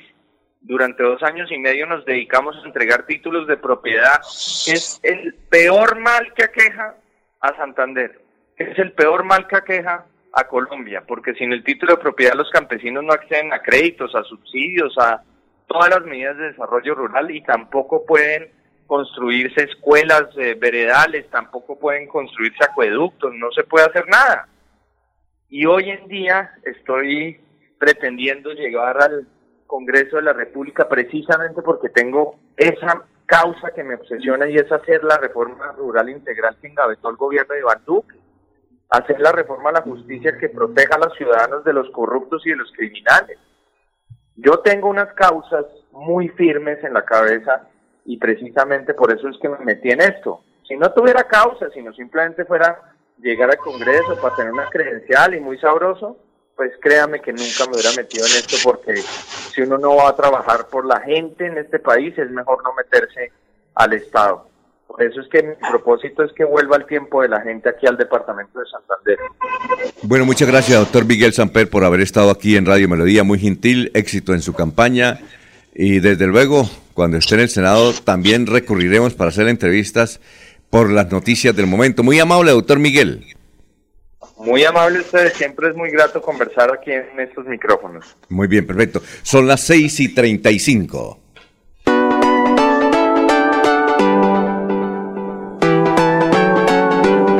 Melodía, Melodía, Radio Sin Fronteras. Escúchenos en cualquier lugar del mundo. Melodíaenlínea.com es nuestra página web. Melodíaenlínea.com, señal para todo el mundo. Señal para todo el mundo. Radio sin límites, Radio sin fronteras. Radio Melodía, la que manda en sintonía.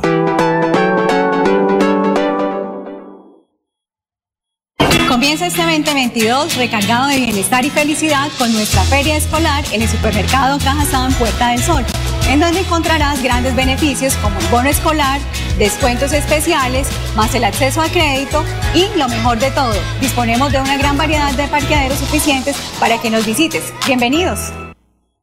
Yo sé que es lo bueno.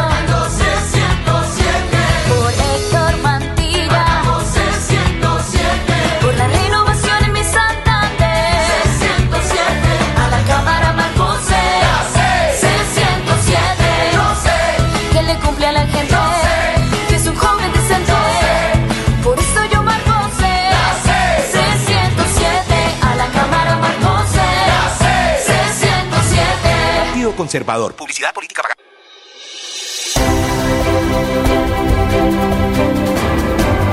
Información y análisis. Es el estilo de Últimas Noticias por Radio Melodía 1080 AM.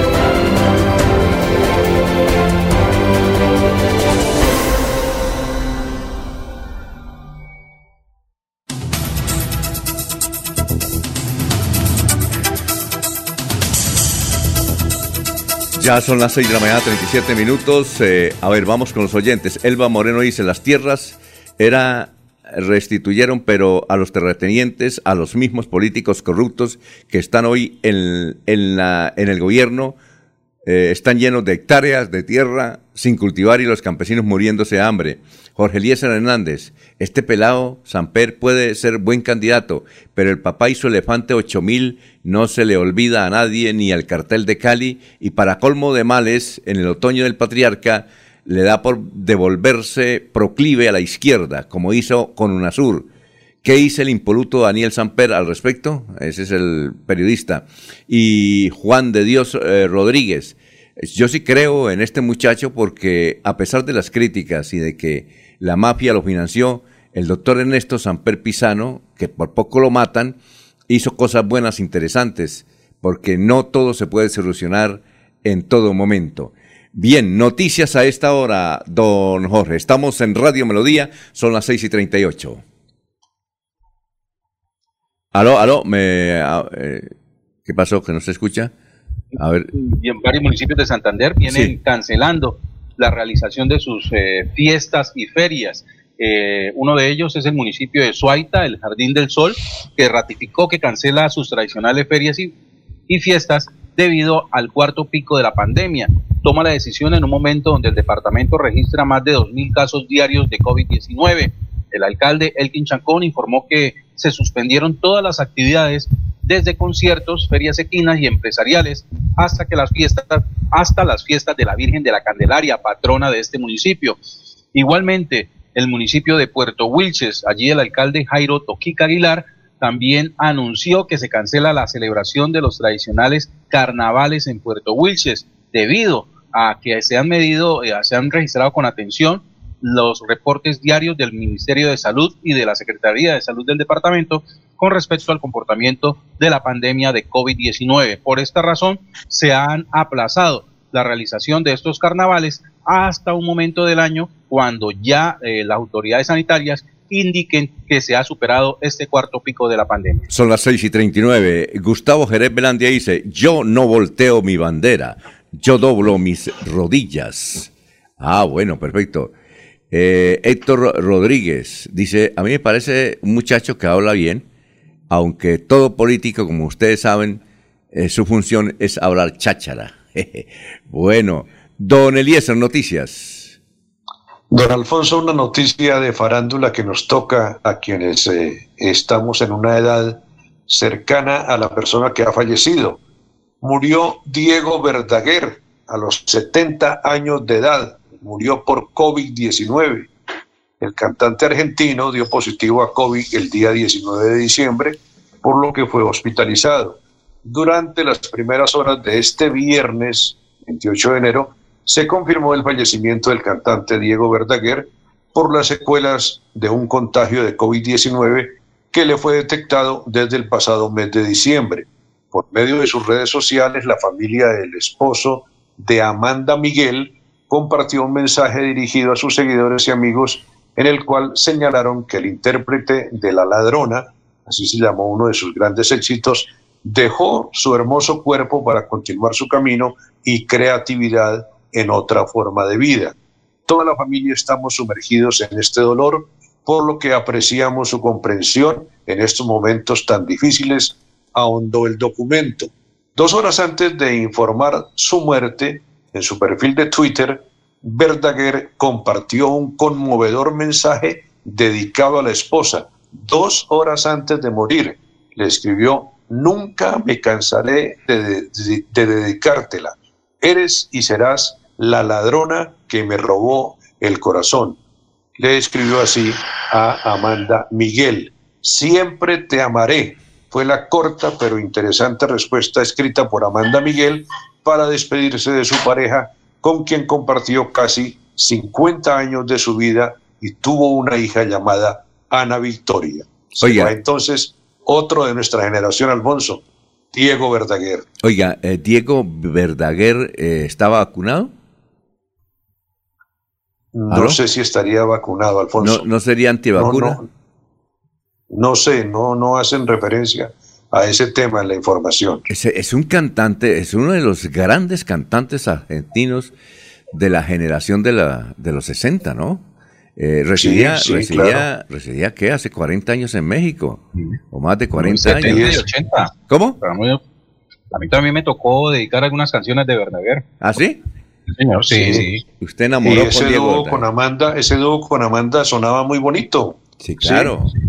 Sí, sí, sí, sí. Él, él estuvo muchas veces en Bogotá. Era un tipo supremamente agradable y concedía muchas ruedas de prensa. Diego Verdaguer, lo que sabemos por lo que los programas que vemos en México, el que está, estaba vinculado durante mucho tiempo estuvo vinculado con su esposa a Televisa. Creo que su esposa todavía participa en programas de Televisa. Eh, pero es un tremendo, es una noticia muy fuerte. Muy fuerte porque él es un súper cantante. Diego Verdaguer, y tiene muchos éxitos, muchísimos. Sí. Vea, hasta Jorge Se fue. Verdaguer entonces. Como se fue, entonces Diego Verdaguer. Lo que hay que averiguar es si estaba vacunado, porque hay famosas figuras de la canción y la televisión en el mundo que son anti-COVID, antivacuna, ¿no? Que son antivacuna. Sí. Ah, Sí, señor. Muy bien. Perfecto. Eh, don Laurencio, lo escuchamos. Alfonso, gobernador Mauricio Aguilar Hurtado visita al Colegio Simón Bolívar del municipio de Bolívar en el sur del departamento de Santander, donde él se reunió con directivos, con el alcalde, con la comunidad, particularmente con los jóvenes, con los niños que comenzaron la virtualidad porque durante, mejor, la presencialidad porque durante dos años los niños estuvieron lejos de sus profesores, de sus amiguitos y de las clases porque todo era virtual. Precisamente el gobernador Mauricio Aguilar Hurtado desde Bolívar, Santander. Hoy en esta importante visita al municipio de Bolívar, no solo que eh, estamos constatando de esta importante obra del Colegio Integrado Simón Bolívar, una inversión que sin duda nos permite hoy, poner en funcionamiento cuatro nuevos salones de clase modernos, cómodos, con infraestructura y tecnología de punta, un laboratorio que nos permite que hoy más de 600 estudiantes se beneficien para que reciban con calidad todos sus conocimientos y esas enseñanzas por parte de nuestros docentes.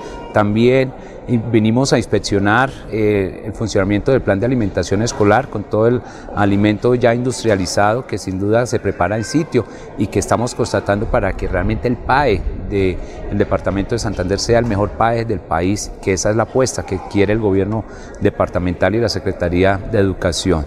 También dotación que hacemos para que nuestra institución y nuestras sedes educativas de varios sectores del municipio de Bolívar reciban también apoyo por parte de la Secretaría de Educación y que estamos trabajando. También anunciamos más de 80 millones de pesos para el transporte escolar eh, eh, para el municipio de Bolívar, que también nos permite brindarle esa eh, herramienta fundamental para el transporte de nuestros niños del sector rural para que no tengan que desplazarse horas y horas y que para que puedan llegar a las sedes educativas. También anunciamos tema de infraestructura vial, los estudios y diseños del sector de Palo Blanco al municipio de Bolívar, donde faltan 6 kilómetros por pavimentar y en la cual vamos a hacer estudios y diseños y también la ejecución de estos 6 kilómetros para que con recursos de vigencia 2022 y 2023 podamos culminar ese gran corredor turístico y estratégico de la provincia de Vélez, pero sobre todo del municipio de Bolívar. Muy bien, son las 6 de la mañana, 46 minutos. Estamos saludando a un hombre que hace cuatro años no venía a Radio Melodía. A ver, Eliezer. ¿Aló? Hace Eliezer. cuatro años. Hace cuatro años, compañero suyo, lleva trabajando Sí. con usted, diga usted, más de 30 años. Buena gente, excelente persona, que hacía cuatro Sí. años no venía a Radio Melodía y viene hoy. ¿De quién estamos hablando? ¿Lleva algún águila en la mano o lleva alguna torta, algún eh, presente para ustedes? No, el águila lo dejó ahí en la casa. A ver, eh, a, Ah. ver a ver, Laurencio, ya Elías se sabe de quién. Eli- el Laurencio, ¿sabe de quién estamos hablando? Todos los domingos va a la plaza central de Florida Blanca a, recibir escama de pescado y lo está produciendo muy importante. Le voy a decir, el domingo me invitaron allá, le voy a quitar las escamas de pescado que él utiliza en una cosa muy importante que pronto nos habla más adelantico. Vive por Florida Blanca. Bueno, eh, don Jorge, ¿sabe de quién estamos hablando o no? No, no, no, señor. Hace cuatro, años no venía aquí a Radio Melodía. No se quita la corbata. No se, no se quita la corbata. No se quita la, la corbata. Es un hombre supremamente bien vestido. Cada vez que va a comprar una camisa dura seis horas hasta que no consigue la marca. Es el hombre que mejor sabe de lociones. Es un gentleman. Sí. Estamos hablando de Domingo Quijano. Lleva más de 40 años en la radio. ¿Sí? Fundó una emisora que llamó La Voz Panamericana. Lo conocí en la voz panamericana, Alfonso. ¿Ah, sí? Ah, bueno. Sí. Es extraordinario. Vive feliz. Yo no he visto, yo nunca lo he visto bravo. Ah, ¿Usted lo ha visto bravo? Yo nunca lo he visto bravo. Siempre vive feliz, ¿no? Sí, señor. Y, y Pues todo, un abrazo para Domingo. y todo aseadito, todo aseado, ¿no? ¿Ya? Alfonso. Él, él tiene, él tiene porte de actor de telenovela, ¿no? ¿Cierto? Sí, sí.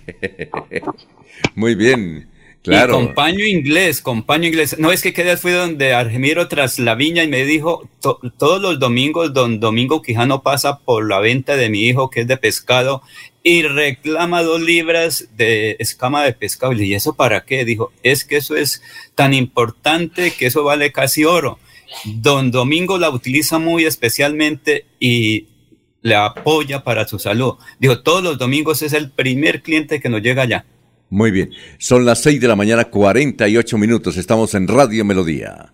Mirador del Madrigal, un lugar exclusivo para vivir a tan solo 40 minutos del área metropolitana. Mirador del Madrigal, 300 lotes de 1250 metros cuadrados con la más completa zona social en el corazón de la bella Mesa de los Santos. Suba y se pare con 5 millones de pesos. Suba y se pare con 5 millones de pesos. Mirador del Madrigal, un nuevo proyecto de Hacienda del Madrigal. WhatsApp 301-643-0011. 301-643-0011.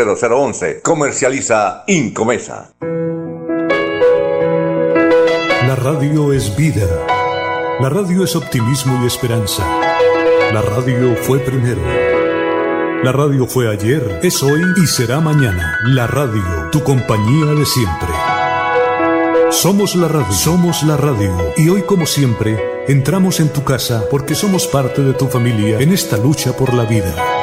Con Radio Melodía y últimas noticias, quédate en casa.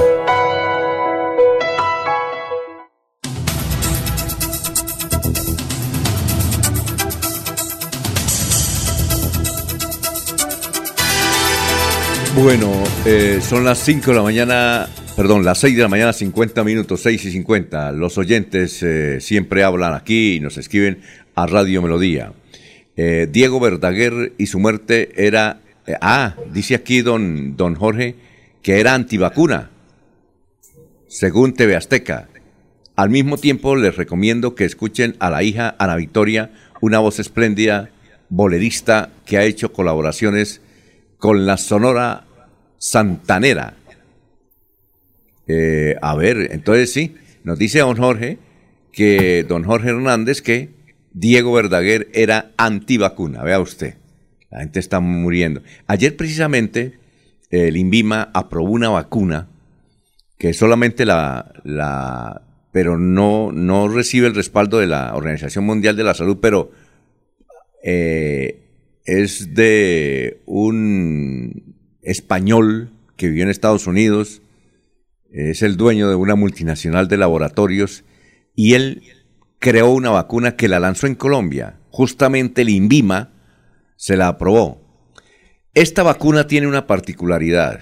No importa que usted se haya vacunado, tiene una particularidad y es que es contra, todas las variantes de vacuna. Así es que cuando aparezca una variante, si usted está con esta vacuna, pues no va a tener muchos problemas. Le va a dar una especie de resfriado, resfriado o gripa y nunca va a ir a la clínica.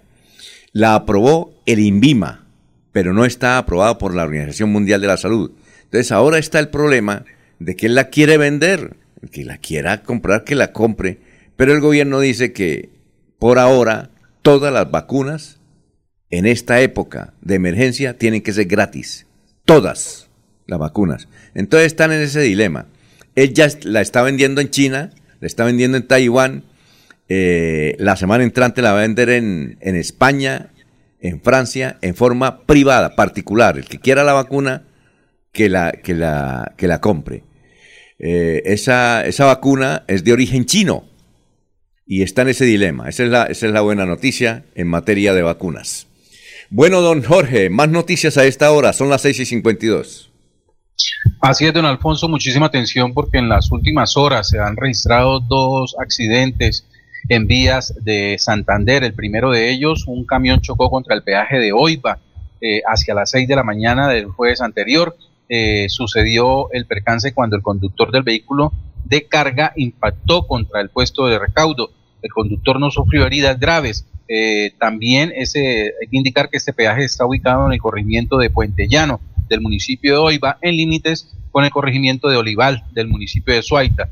El otro accidente se registró durante la noche anterior en la vía de ascenso del municipio de Girón hacia el aeropuerto Palo Negro. Allí una ambulancia eh, se siniestró al, debido a la alta velocidad y al tomar una curva en la cual pues perdió el control del vehículo y este fue a parar al separador de la doble calzada. Muy bien, don Eliezer, lo escuchamos, son las 6 y 53. Eliezer. Alfonso, eh, Alfonso, la revista Semana hace referencia a una información eh, en la cual se vincula a Roy Barreras, que se dice divulga un montaje contra Rodolfo Hernández. El senador Roy Barreras, quien aspira a repetir curul por el partido histórico, publicó un montaje que ha sido usado desde diferentes cuentas para tratar de desprestigiar a Rodolfo Hernández, mostrándolo cercano al uribismo. Se dio cuenta a tiempo, dice entre comillas la nota. Él es el plan de Uribe, el plan D de desesperados, dijo Barrera en su cuenta de Twitter al compartir una supuesta imagen de, de, Blue Radio que dice el poderoso estratega de Rodolfo Hernández lo abandona por recibir apoyo de Uribe, Alfonso. Sí, el, el famoso estratega que usted lo mencionó ayer, creo que es don Víctor, que es español, él, sin embargo, una declaración que creo que dio a Blue Radio dice que él abandona a, a Rodolfo porque se va con otra campaña, pero que eh, Rodolfo es una persona que está subiendo en las encuestas y que a medida que la gente lo va conociendo, pues lo va apoyando. Eso es lo que dice en la entrevista que le dio, eh, que dio en la ciudad de Bogotá. Eh, Roy Barrera llega este sábado a la ciudad de Bucaramanga, va a estar en diferentes actos apoyando su causa y pidiendo que voten por Gustavo Petro, que va a estar eh, en el municipio de Piedecuesta. Básicamente se concentra la actividad en el municipio de Piedecuesta, también estará en Bucaramanga, en Florida Blanca y en Girón y en algunos otros municipios del departamento de Santander, pero solo el sábado porque tiene muchas ocupaciones eh, don Gustavo Petro. A ver, don eh, Laurencio, lo escuchamos. Alfonso, es que a la América Millares Escamilla, que es candidata al Senado, recuerdan que muchos de ustedes, los antiguos periodistas, fueron llevados a vacaciones a Alto Nogal. Mi pregunta ayer... Eh, Perdona, a vacaciones, a, a vacaciones entre comillas. Sí, forzadas, forzadas allá al Alto Nogal, de a comer queso veleño. Pero ayer le pregunté qué quedó de todo eso a la América Millares, de eso que usted llevaba forzadamente a mucha gente y ahora al Senado. Buen día. Alto Nogal la historia, una historia construida, una historia vivida, una historia transitada con la gente, que da unos principios y unos valores. Eh, esa es mi escuela y creo que es una escuela con un gran fundamento y un gran arraigo eh, de respeto a la institucionalidad democrática. En Alto Nogales, eh, como en mi familia, en el seno de mi familia, está el sello de mi vida. ¿Qué, ¿Por qué la aspiración del Senado? Es una aspiración que nace de una decisión, de una dinámica de participación participación colectiva, Santander, prioridad en la provincia de B. Realmente quiero refrendar y quiero ratificar que esta es una decisión que obedece a un proceso andado y construido con los territorios, desde los territorios, eh, a nivel de un diálogo permanente, eh, organizado, de los territorios que han ido confluyendo acá y que han ido definiendo realmente esta, esta candidatura fundamentales sobre los cuales estamos trabajando y seguiremos trabajando desde el Senado de la República. Precisamente ido usted a los sectores, al campo. ¿Qué ha encontrado en esas eh, caminatas? Eh, campesinos eh, con una gran decisión y con una gran vocación de querer eh, trabajar, eh, participar en la construcción de la transformación y del cambio, de una posibilidad de desarrollo en sus territorios, de una posibilidad de superación a las grandes dificultades que históricamente ha el campesinado colombiano, las vías terciarias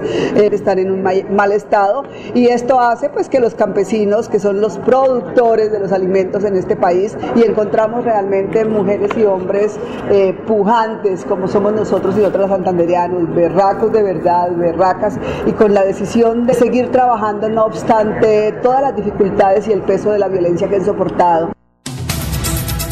Y en materia política, dice hoy Vanguardia Liberal, el candidato de dignidad de la coalición Centro Esperanza, Juan Sebastián López, organizó fórmula bicameral con el representante de Antioquia, Jorge Gómez. La candidata del Partido Verde, Luz Dana, que es la esposa del dueño del partido, Luz Dana Leal, oficializó su estrategia con la senadora de Boyacá, Sandra Ortiz, quien busca la reelección en el Senado. A propósito, Laurencio, ¿usted habló con Dana para ver si la podemos hacer una entrevista?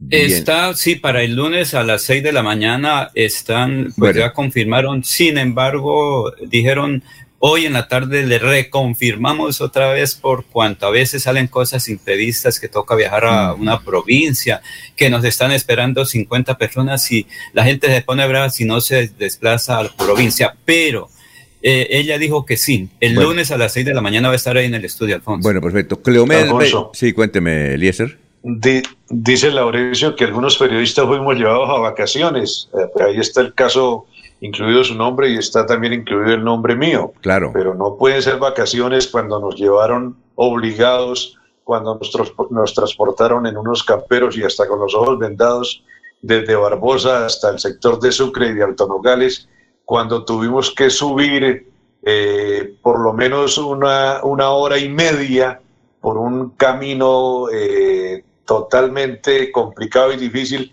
y adicionalmente cuando el menú era papa salada con agua de panela. Entonces yo no creo que se pueda calificar como unas vacaciones, Alfonso. Sí, y lo curioso es que en esa época, por ejemplo, la guerrillera que nos, que hacía de vaquiana, o sea que nos, nos dirigió caminando, caminando, porque nos tocó caminar como seis horas, eh, a ella le dio la pálida.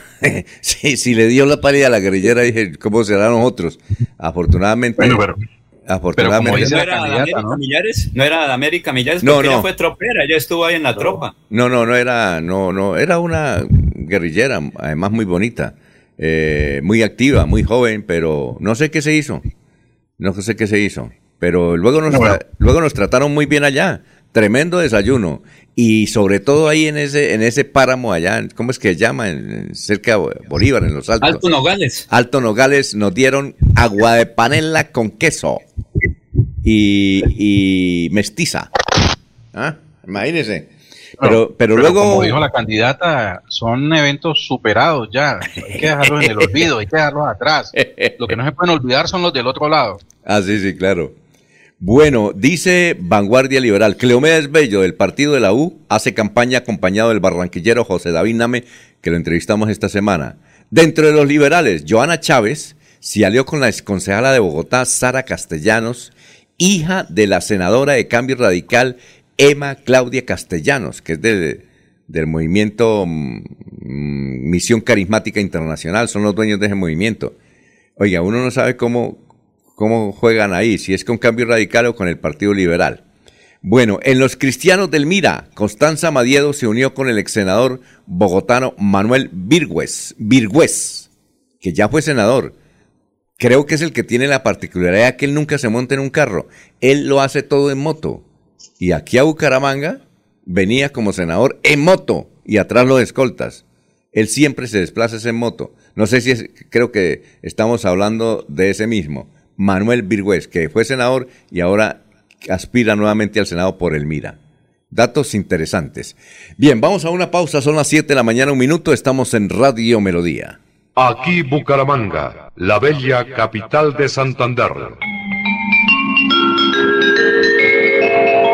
Transmite Radio Melodía, Estación Colombiana, HJMH, 1080 kilociclos, 10.000 vatios de potencia en antena, para todo el oriente colombiano.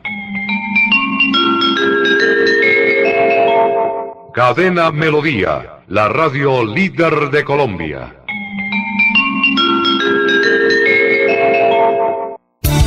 Los invitamos a sintonizar el programa Curación Natural de la Unidad Médica Biológica del Dr. Ricardo González, de lunes a viernes en los horarios 7 y 30 y 9 y 30 de la mañana y los sábados 7 y 30 y 12 del mediodía. Aquí encontrará la orientación profesional para todo tipo de enfermedades, tratamientos con medicamentos naturales. Llame y agende su cita médica al 313-392-2623, 313-392-2623. Bueno, ya está a esta hora desde Miami. Está muy sorprendido con el avance tecnológico de Radio Melodía en estos cuatro años, dice don, eh, don Domingo. Dijo, por eso me tocó venir a mirar que me, a recibir un- una instrucción por parte de los que saben. Sí, Radio Melodía ha cambiado muchísimo. Demasiado. Hasta nosotros también, ¿no? ¿Cierto? Nuevo look y todo eso. Dice que está sorprendido con el look de Laurencio también. Bueno, se ríe un Florentino allá en Miami. Un Florentino, lo escuchamos. Hola, ¿qué tal? Bienvenidos. Desde el Centro de Producción Internacional de OSI Noticias, Florentino Mesa les presenta La Vuelta al Mundo en 120 segundos. Estados Unidos convocó para el próximo lunes una reunión pública del Consejo de Seguridad de la ONU para discutir la crisis en torno a Ucrania, afirmó la embajadora de Estados Unidos ante ese organismo, Linda Thomas Greenfield. Esto luego de que el presidente estadounidense Joe Biden advirtió a su homólogo ucraniano que existe una posibilidad real de que Rusia emprenda acciones militares contra Ucrania el próximo febrero. La farmacéutica moderna anunció que ensaya una vacuna contra el VIH con la misma tecnología que la de la COVID-19. La empresa dijo que las primeras dosis de este producto experimental ya comenzaron a ser administradas en un hospital de Washington. Dos misiles impactaron este viernes en el aeropuerto internacional de Bagdad, provocando daños en un avión que estaba estacionado y en la pista, sin causar víctimas. México y Estados Unidos anunciaron que reforzarán la lucha contra el flujo ilícito de armas y municiones como medida contra el crimen organizado durante el encuentro del Grupo Binacional contra el Tráfico de Armas del Entendimiento Bicentenario, que incluye a las distintas agencias de seguridad y procuración de justicia de ambos países. El expresidente de Panamá, Ricardo Martinelli, no acudió por una incapacidad médica al inicio de la audiencia preliminar por el caso de la supuesta compra irregular de un conglomerado de medios y presentó recursos en un intento por evitar el proceso judicial que implica una veintena de imputados, todos acusados de blanqueo de dinero. La nueva presidenta de Honduras, Xiomara Castro, asumió el cargo entre los vítores de los ciudadanos y acompañada durante toda la ceremonia de su marido, el expresidente Manuel Zelaya, en 2009 tras un golpe de Estado. Las autoridades estadounidenses suspendieron la búsqueda de más de 30 náufragos desaparecidos el sábado frente a las costas de la Florida, informó la Guardia Costera en un comunicado. Este viernes se confirmó el fallecimiento en la ciudad de Los Ángeles, California, del cantante argentino Diego Verdaguer por las secuelas de un contagio de COVID-19 que le fue detectado desde el pasado diciembre. Esta fue la vuelta al mundo en 120 segundos. A tus pies, Deportivos Carvajal. En ropa deportiva y calzado tenemos las mejores marcas del mundo. Deportivos Carvajal, las tiendas deportivas número uno de Bucaramanga, presentan a Diego Galvis desde Orlando, Florida, con sus deportes, actualidad noticiosa y curiosidades del mundo. Muy bien, son las 7 de la mañana, 5 minutos. Diego, ¿cómo se encuentra? Tenga usted muy, pero muy buenos días. Alfonso, buenos días, ¿cómo está? No, muy bien, muy bien, con mucha expectativa. Eh, Pues con mucha expectativa porque hoy continúa la eliminatoria, Alfonso. Usted sabe que estamos en modo fútbol, modo mundial. Vamos a ver eh, qué pasa el día de hoy. Ayer se nos dio el resultado de, bueno, el de Brasil, el de Brasil-Ecuador no nos importaba tanto, nos sirvió que le ganó Argentina a Chile, pero el partido de Uruguay-Paraguay sí no salió como pensábamos, nos servía más un empate en ese partido. Eh, ayer eh, la- el partido de Brasil-Ecuador fue la locura total, el árbitro colombiano criticado por uno, alabado por otros, eh, un jugador expulsado dos veces pero que terminó el partido, eh, partido de eliminatoria, ¿no? Típico al Sí, fin. claro. 1-1 el marcador entre Brasil y Ecuador. Eh, como le decía, Uruguay venció a Paraguay 1 por 0 y Argentina le ganó a Chile 2 por 1. Esta tarde tenemos a las 4 de la tarde Colombia-Perú y a las 5 Venezuela-Bolivia. El partido de Colombia-Perú es el partido más importante de la eliminatoria. Yo creo una cosa, Recordemos Diego. Colo- Yo creo, yo creo una cosa, Diego. Señor. Eh, que Colombia, bueno, eh, aparentemente, mirando la historia y del equipo colombiano que es tan fuerte frente a Perú, podría ganar el partido, pero es que la ansiedad yo creo que la va a matar. Es decir, eh, no se sorprenda usted que terminemos con un empate o perdiendo, porque es que la ansiedad... Bueno, bueno, no, no venga con malas energías, Alfonso. Ese tipo de Oiga, cosas no. pero es que cuando uno está ansioso, ¿usted no le ha sucedido, eh, Diego, que cuando uno persigue algo y está tan ansioso, en el momento culminante queda mal? Pues en muchas ocasiones hay gente que trabaja mejor bajo presión. Es- Hay que tener la esperanza y más cuando tiene buenas noticias. Y de eso es de lo que le quiero hablar hoy, de las buenas noticias. A ver, ¿cuáles son? Porque la figura de Colombia, o una de las figuras de Colombia, que es el señor Luis Fernando Díaz Marulanda, el Luis Díaz que tenemos nosotros, se va para el Liverpool. Usted. Ayer se confirmó la noticia, la confirmaron los medios portugueses, está lista la transacción, 45 millones de euros para que Luis Díaz, el jugador de La Guajira, el de Barracas La Guajira, 25 años, nacido, miren, cumpleaños hace poco, nació el 13 de enero de 1970, y- de 1997, perdón. Jugó en el Barranquilla, jugó en el Junior, jugó en el Porto y ahora va a jugar nada más ni nada menos que en el Liverpool.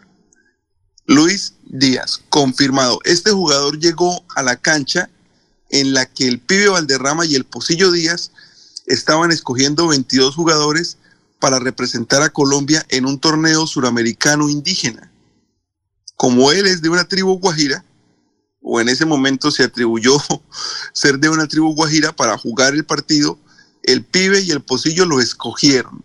Luego el pibe lo recomendó para el junior y ahí arrancó la carrera maravillosa de este tremendo jugador colombiano que después de pasar por el junior llegó a la selección, recordemos la Copa América que hizo, en la cual pudo estar nominado al premio Puskas por ese gol que le hizo a Brasil, ese golazo que le hizo a Brasil y ahora su camino se va a unir con el Liverpool.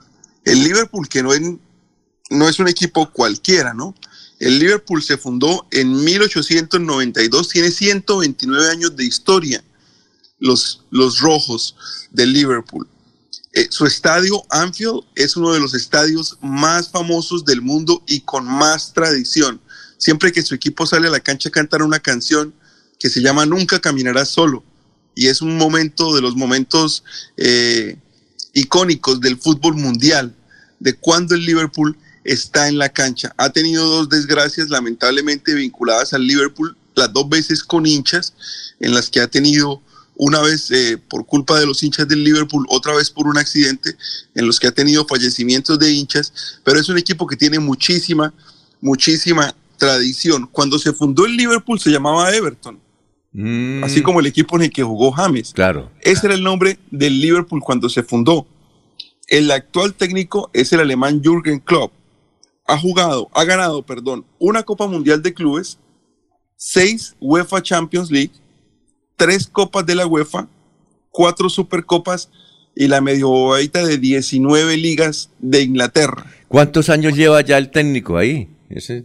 Jürgen Klopp debe llevar más o menos unos tres años, yo creo. ¿No más? Yo pensé que llevaba más tiempo, que como siempre lo vemos ahí. No, no, no. Recuerde que Jürgen Klopp salió del Borussia Dortmund y pasó al Liverpool. Ah, ya.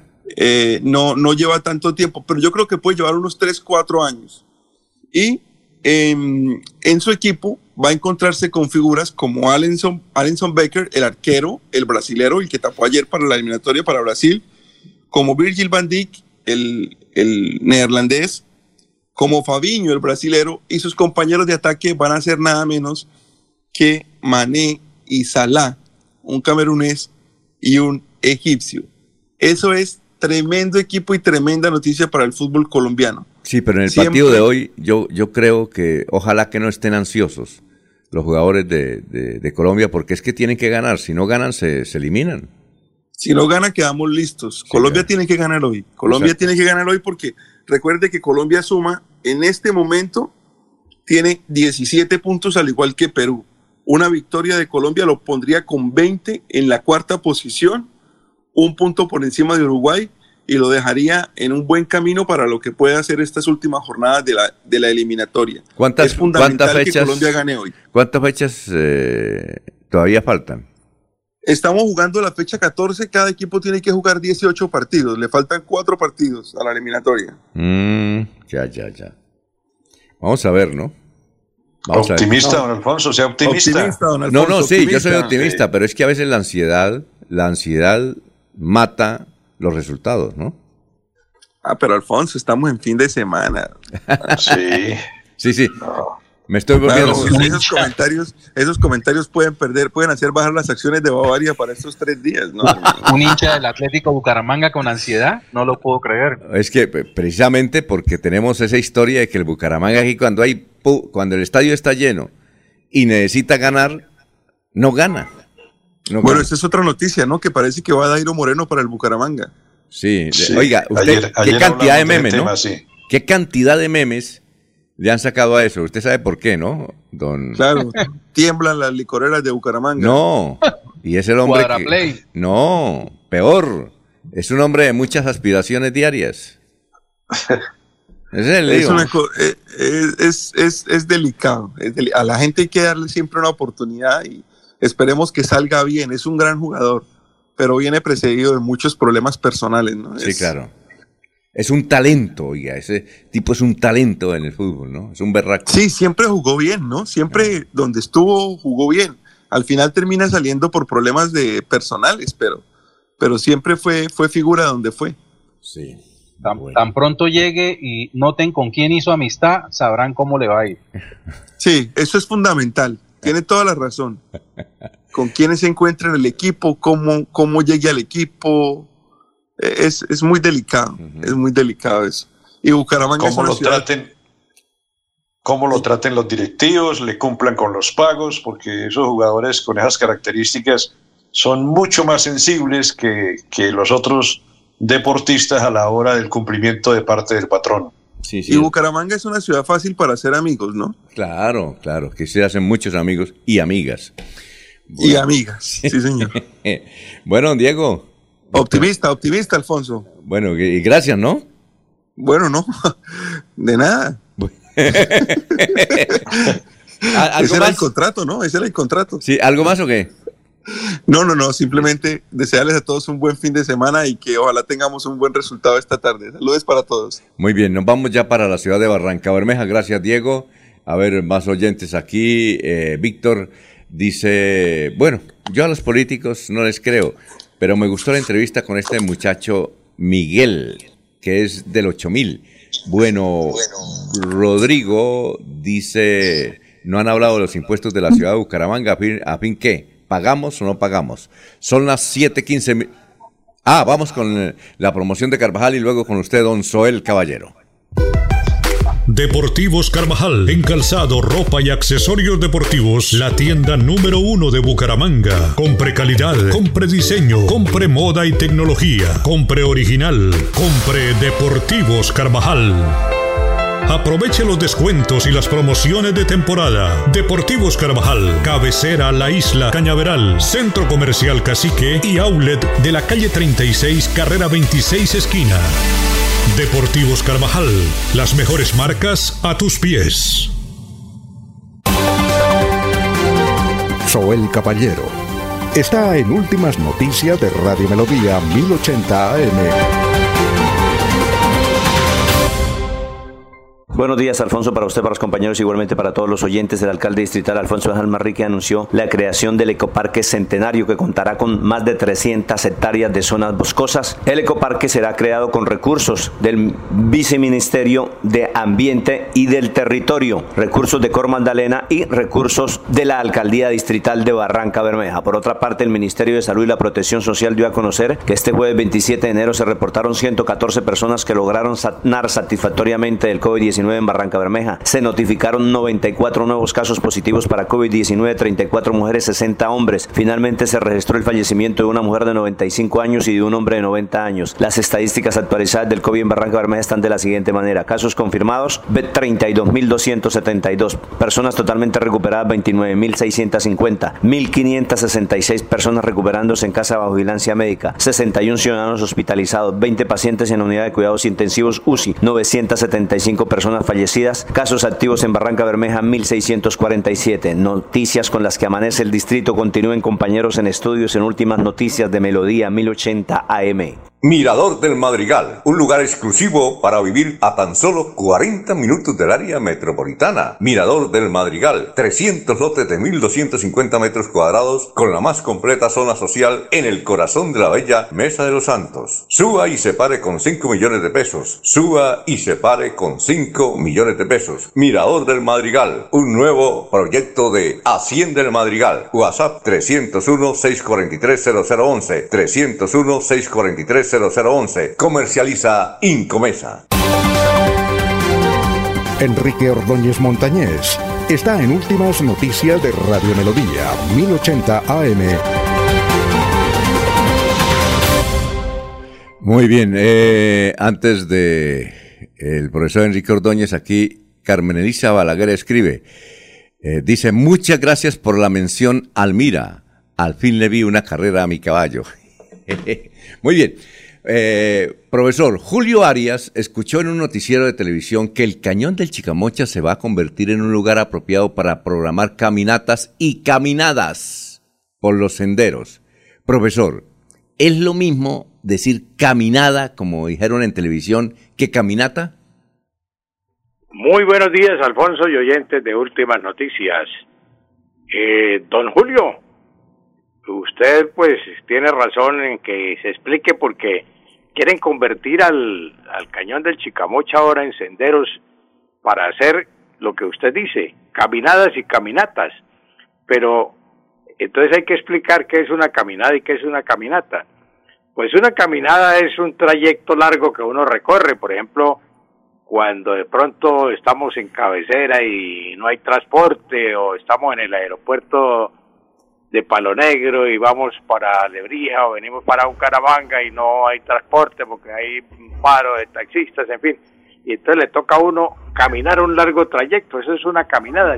Me tocó pegarme una caminada desde cabecera hasta Florida Blanca, por ejemplo, o desde cabecera hasta la UIS. Eso es un largo trayecto, entonces uno dice que eso es una caminada. Pero una caminata sí es un paseo que, que, puede ser corto o puede ser largo, pero de todas maneras pues se hace por diversión. Una caminata, por ejemplo, cuando uno dice, vamos a una caminata a Girón, entonces se va para Girón a hacer una caminata. Eso es caminata, un trayecto programado eh, que puede ser corto o largo, pero que se hace en esa forma. De, cuando uno dice, me voy para Girón, vamos a, vamos a una caminata, lo invito a una caminata a Girón, a tal parque o a tal eh, lugar. Entonces eso es una caminata. Esa es lo que le podemos decir, eh, don Julio, sobre caminada y caminata. Ah, qué bueno. Bien, eh, Antonio Rey, profesor, pregunta que si es correcto decir eh, los sís y los nos en plural de sí no. Es decir, si es para el sí, sí, hubo muchos sís o hubo muchos nos. ¿Que ¿Cómo se aplica eso, profesor? Señor Rey, don Antonio, pues sí, ahora que estamos en época de encuestas, que se hacen tantas encuestas, y entonces preguntan qué contestó sí o no, entonces, eh, no es que los sí, los sí fueron tantos y los, los no fueron tantos, no, no, no, el plural de los sí, de los sí y de los nos es no es, sí es, agregándole la partícula es. Sí es y no es. Sí es y no es. Eso es lo correcto. Hay que aplicarle la partícula es a los sí y a los nos. Muy diferente a las notas musicales. Por ejemplo, los sis, no se dice los sis, eh, perdón, en las notas musicales sí se dice las sis, pero en los la- las respuestas son los síes y los noes. Existe una forma de personalizar las notas musicales ya que pues tocamos ese tema. Se puede decir los dos o los dos o los dos, los re o los res, los mi o los mis, do re mi, los fa o los fas, do re mi fa, sol, los sol o los sol o los soles, los la o los las, los sí o los sis, los sí o los sí. Eso cuando son notas musicales, pero cuando son respuestas de sí o no, entonces se debe aplicar la partícula E. ¿Cuántos síes buenos tuvo? ¿Cuántos noes malos tuvo? ¿O cuántas veces respondió? ¿O cuántos síes hubo en, la, en el cuestionario? ¿Hubo tantos síes? ¿Hubo tantos noes? Cuando se trata de preguntas o respuestas de sí o de no. Y en las notas musicales, sí, pues existen las dos, los dos o los dos, los re o los res, los mi o los mis, los fa o los fas, los sol, los soles, los la o los las, los sí o los sis. Esa es la respuesta, don Antonio. Bueno, profesor, y que pase un buen fin de semana. Lo mismo le deseo a usted, don Alfonso, un feliz fin de semana. Ahora, eh, antes de ir con la de irnos, eh, una noticia en México que es curiosa, que no le suceda a ustedes. Una pareja de novios, hombre y mujer, entró al centro comercial en Monterrey eh, en la noche a ver una película. Cuando terminó la película se quedaron dormidos. Como eso está a oscuras, pues todos se fueron, cerraron el centro comercial. Y los muchachos se levantaron a las 3 de la mañana asustados. Fueron a, pues comenzaron a, a timbrar y todo eso. Y desde luego los vigilantes lo- los encontraron. Cuando fueron eh, a irse, el señor de los celadores dijeron, usted no pueden ir porque tienen el carro acá. Entonces, pero yo no tengo autorización porque el parqueo, el parqueadero lo manejan otros. Tienen que esperarse hasta las 10 de la mañana. Eh, Y bueno, se esperaron hasta las 10 de la mañana y cuando fueron a pagar el parqueo no tenían la plata para pagar el parqueo. Que no le suceda a usted. Bueno, la de irnos, don Jorge. Don Alfonso, la empresa central de transporte de Sudamérica, quien a partir de la próxima semana entra a prestar el servicio de transporte Aeropuerto Palo Negro Bucaramanga con 130 camionetas blancas. Esto en una decisión que ha tomado eh, la concesión Aeropuertos del Oriente Colombiano para la prestación de este servicio. Se marginan de, de- de- esta modalidad eh, los taxistas de Bucaramanga que llevan más de 50 años eh, realizando estos viajes. La empresa central de transporte de Sudamérica tiene la particularidad que su sede queda en norte de Santander. Bueno, el lío está tremendo. 725. La de irnos, Eliezer. Don Alfonso, eh, hoy pues Colombia es lo que nos eh, tiene concentrados, pero en el país también se han eh, eh, organizado concentraciones, manifestaciones para este 28 de enero. Estas manifestaciones son para protestar por la seguridad ciudadana, por el aumento de los precios de la comida y por el falso aumento del salario mínimo, dicen los organizadores. Habrá protestas en Medellín, habrá protestas en Cali, en Buga, en Bucaramanga, en Manizales, en Pereira y en la ciudad de Bogotá. En Bucaramanga el punto de encuentro será la Universidad Industrial de Santander y será a partir de las 2 de la tarde. Se dice también, Alfonso, usted lo citaba al comienzo de la emisión, eh, el tema de los taxistas. 170 taxistas que trabajan en el aeropuerto se van a manifestar en la vía a la terminal aérea por el aumento del transporte ilegal y los altos costos para ir hasta el aeropuerto. No, esa fue cancelada. Ah, bueno. Entonces Sí, sí, mucho no, mejor. Mejor, sí. Sí, sí, no, no. Y, y- y creo que la marcha de la tarde también. Partido 3 de la tarde, marcha a las 2. Sí, ¿Sabe no. quién va a ir? Nadie. Sí. Nadie, los, los hinchas del Perú. Oiga, esto. Bueno, don Laurencio, la de irnos. Alfonso, eso quedémonos tranquilos ahí en casa mientras tanto, porque el domingo es la elección del alcalde del municipio de Cimitarra, donde el Partido Liberal Unido sacará un señor Cárdenas posiblemente de alcalde. Allí ya todo está listo. Son tres los aspirantes al primer cargo popular. El domingo, proceso electoral el domingo en Cimitarra, que será el, el primero en Colombia durante el 2022. Bueno, muchas gracias. Sigan con las noticias de la salud en melodía, melodíaenlínea.com, 1080m. Eh, estaremos el próximo. Ay, mañana, no se le olvide. Mañana, la, eh, Anulfo, ¿hay transmisión? ¿Sí o no? Mañana hay transmisión de. El, no, mañana no, el domingo. Hay transmisión, ¿cierto? Contese como De- con los mundialistas. ¿Ah? ¿Qué me decía? Marcha ya terminó. No, dice que el, eh, el domingo hay transmisión, ¿cierto? Lo de Piedecuesta. Otra para irnos, don Ah, Alfonso. pero, ah, ya, la- el, el- el equipo Atlético Bucaramanga que juega el domingo. Con Otra para América. irnos. ¿Cuál es, Jorge? A partir de la medianoche de hoy viernes entra en vigencia la ley de garantías. Ah, bueno, perfecto. A firmar contratos hoy porque no se quedan por fuera. Son las 7. Como locos. 7.27. Últimas noticias. Bueno, buen día. Los despierta bien informados de lunes a viernes.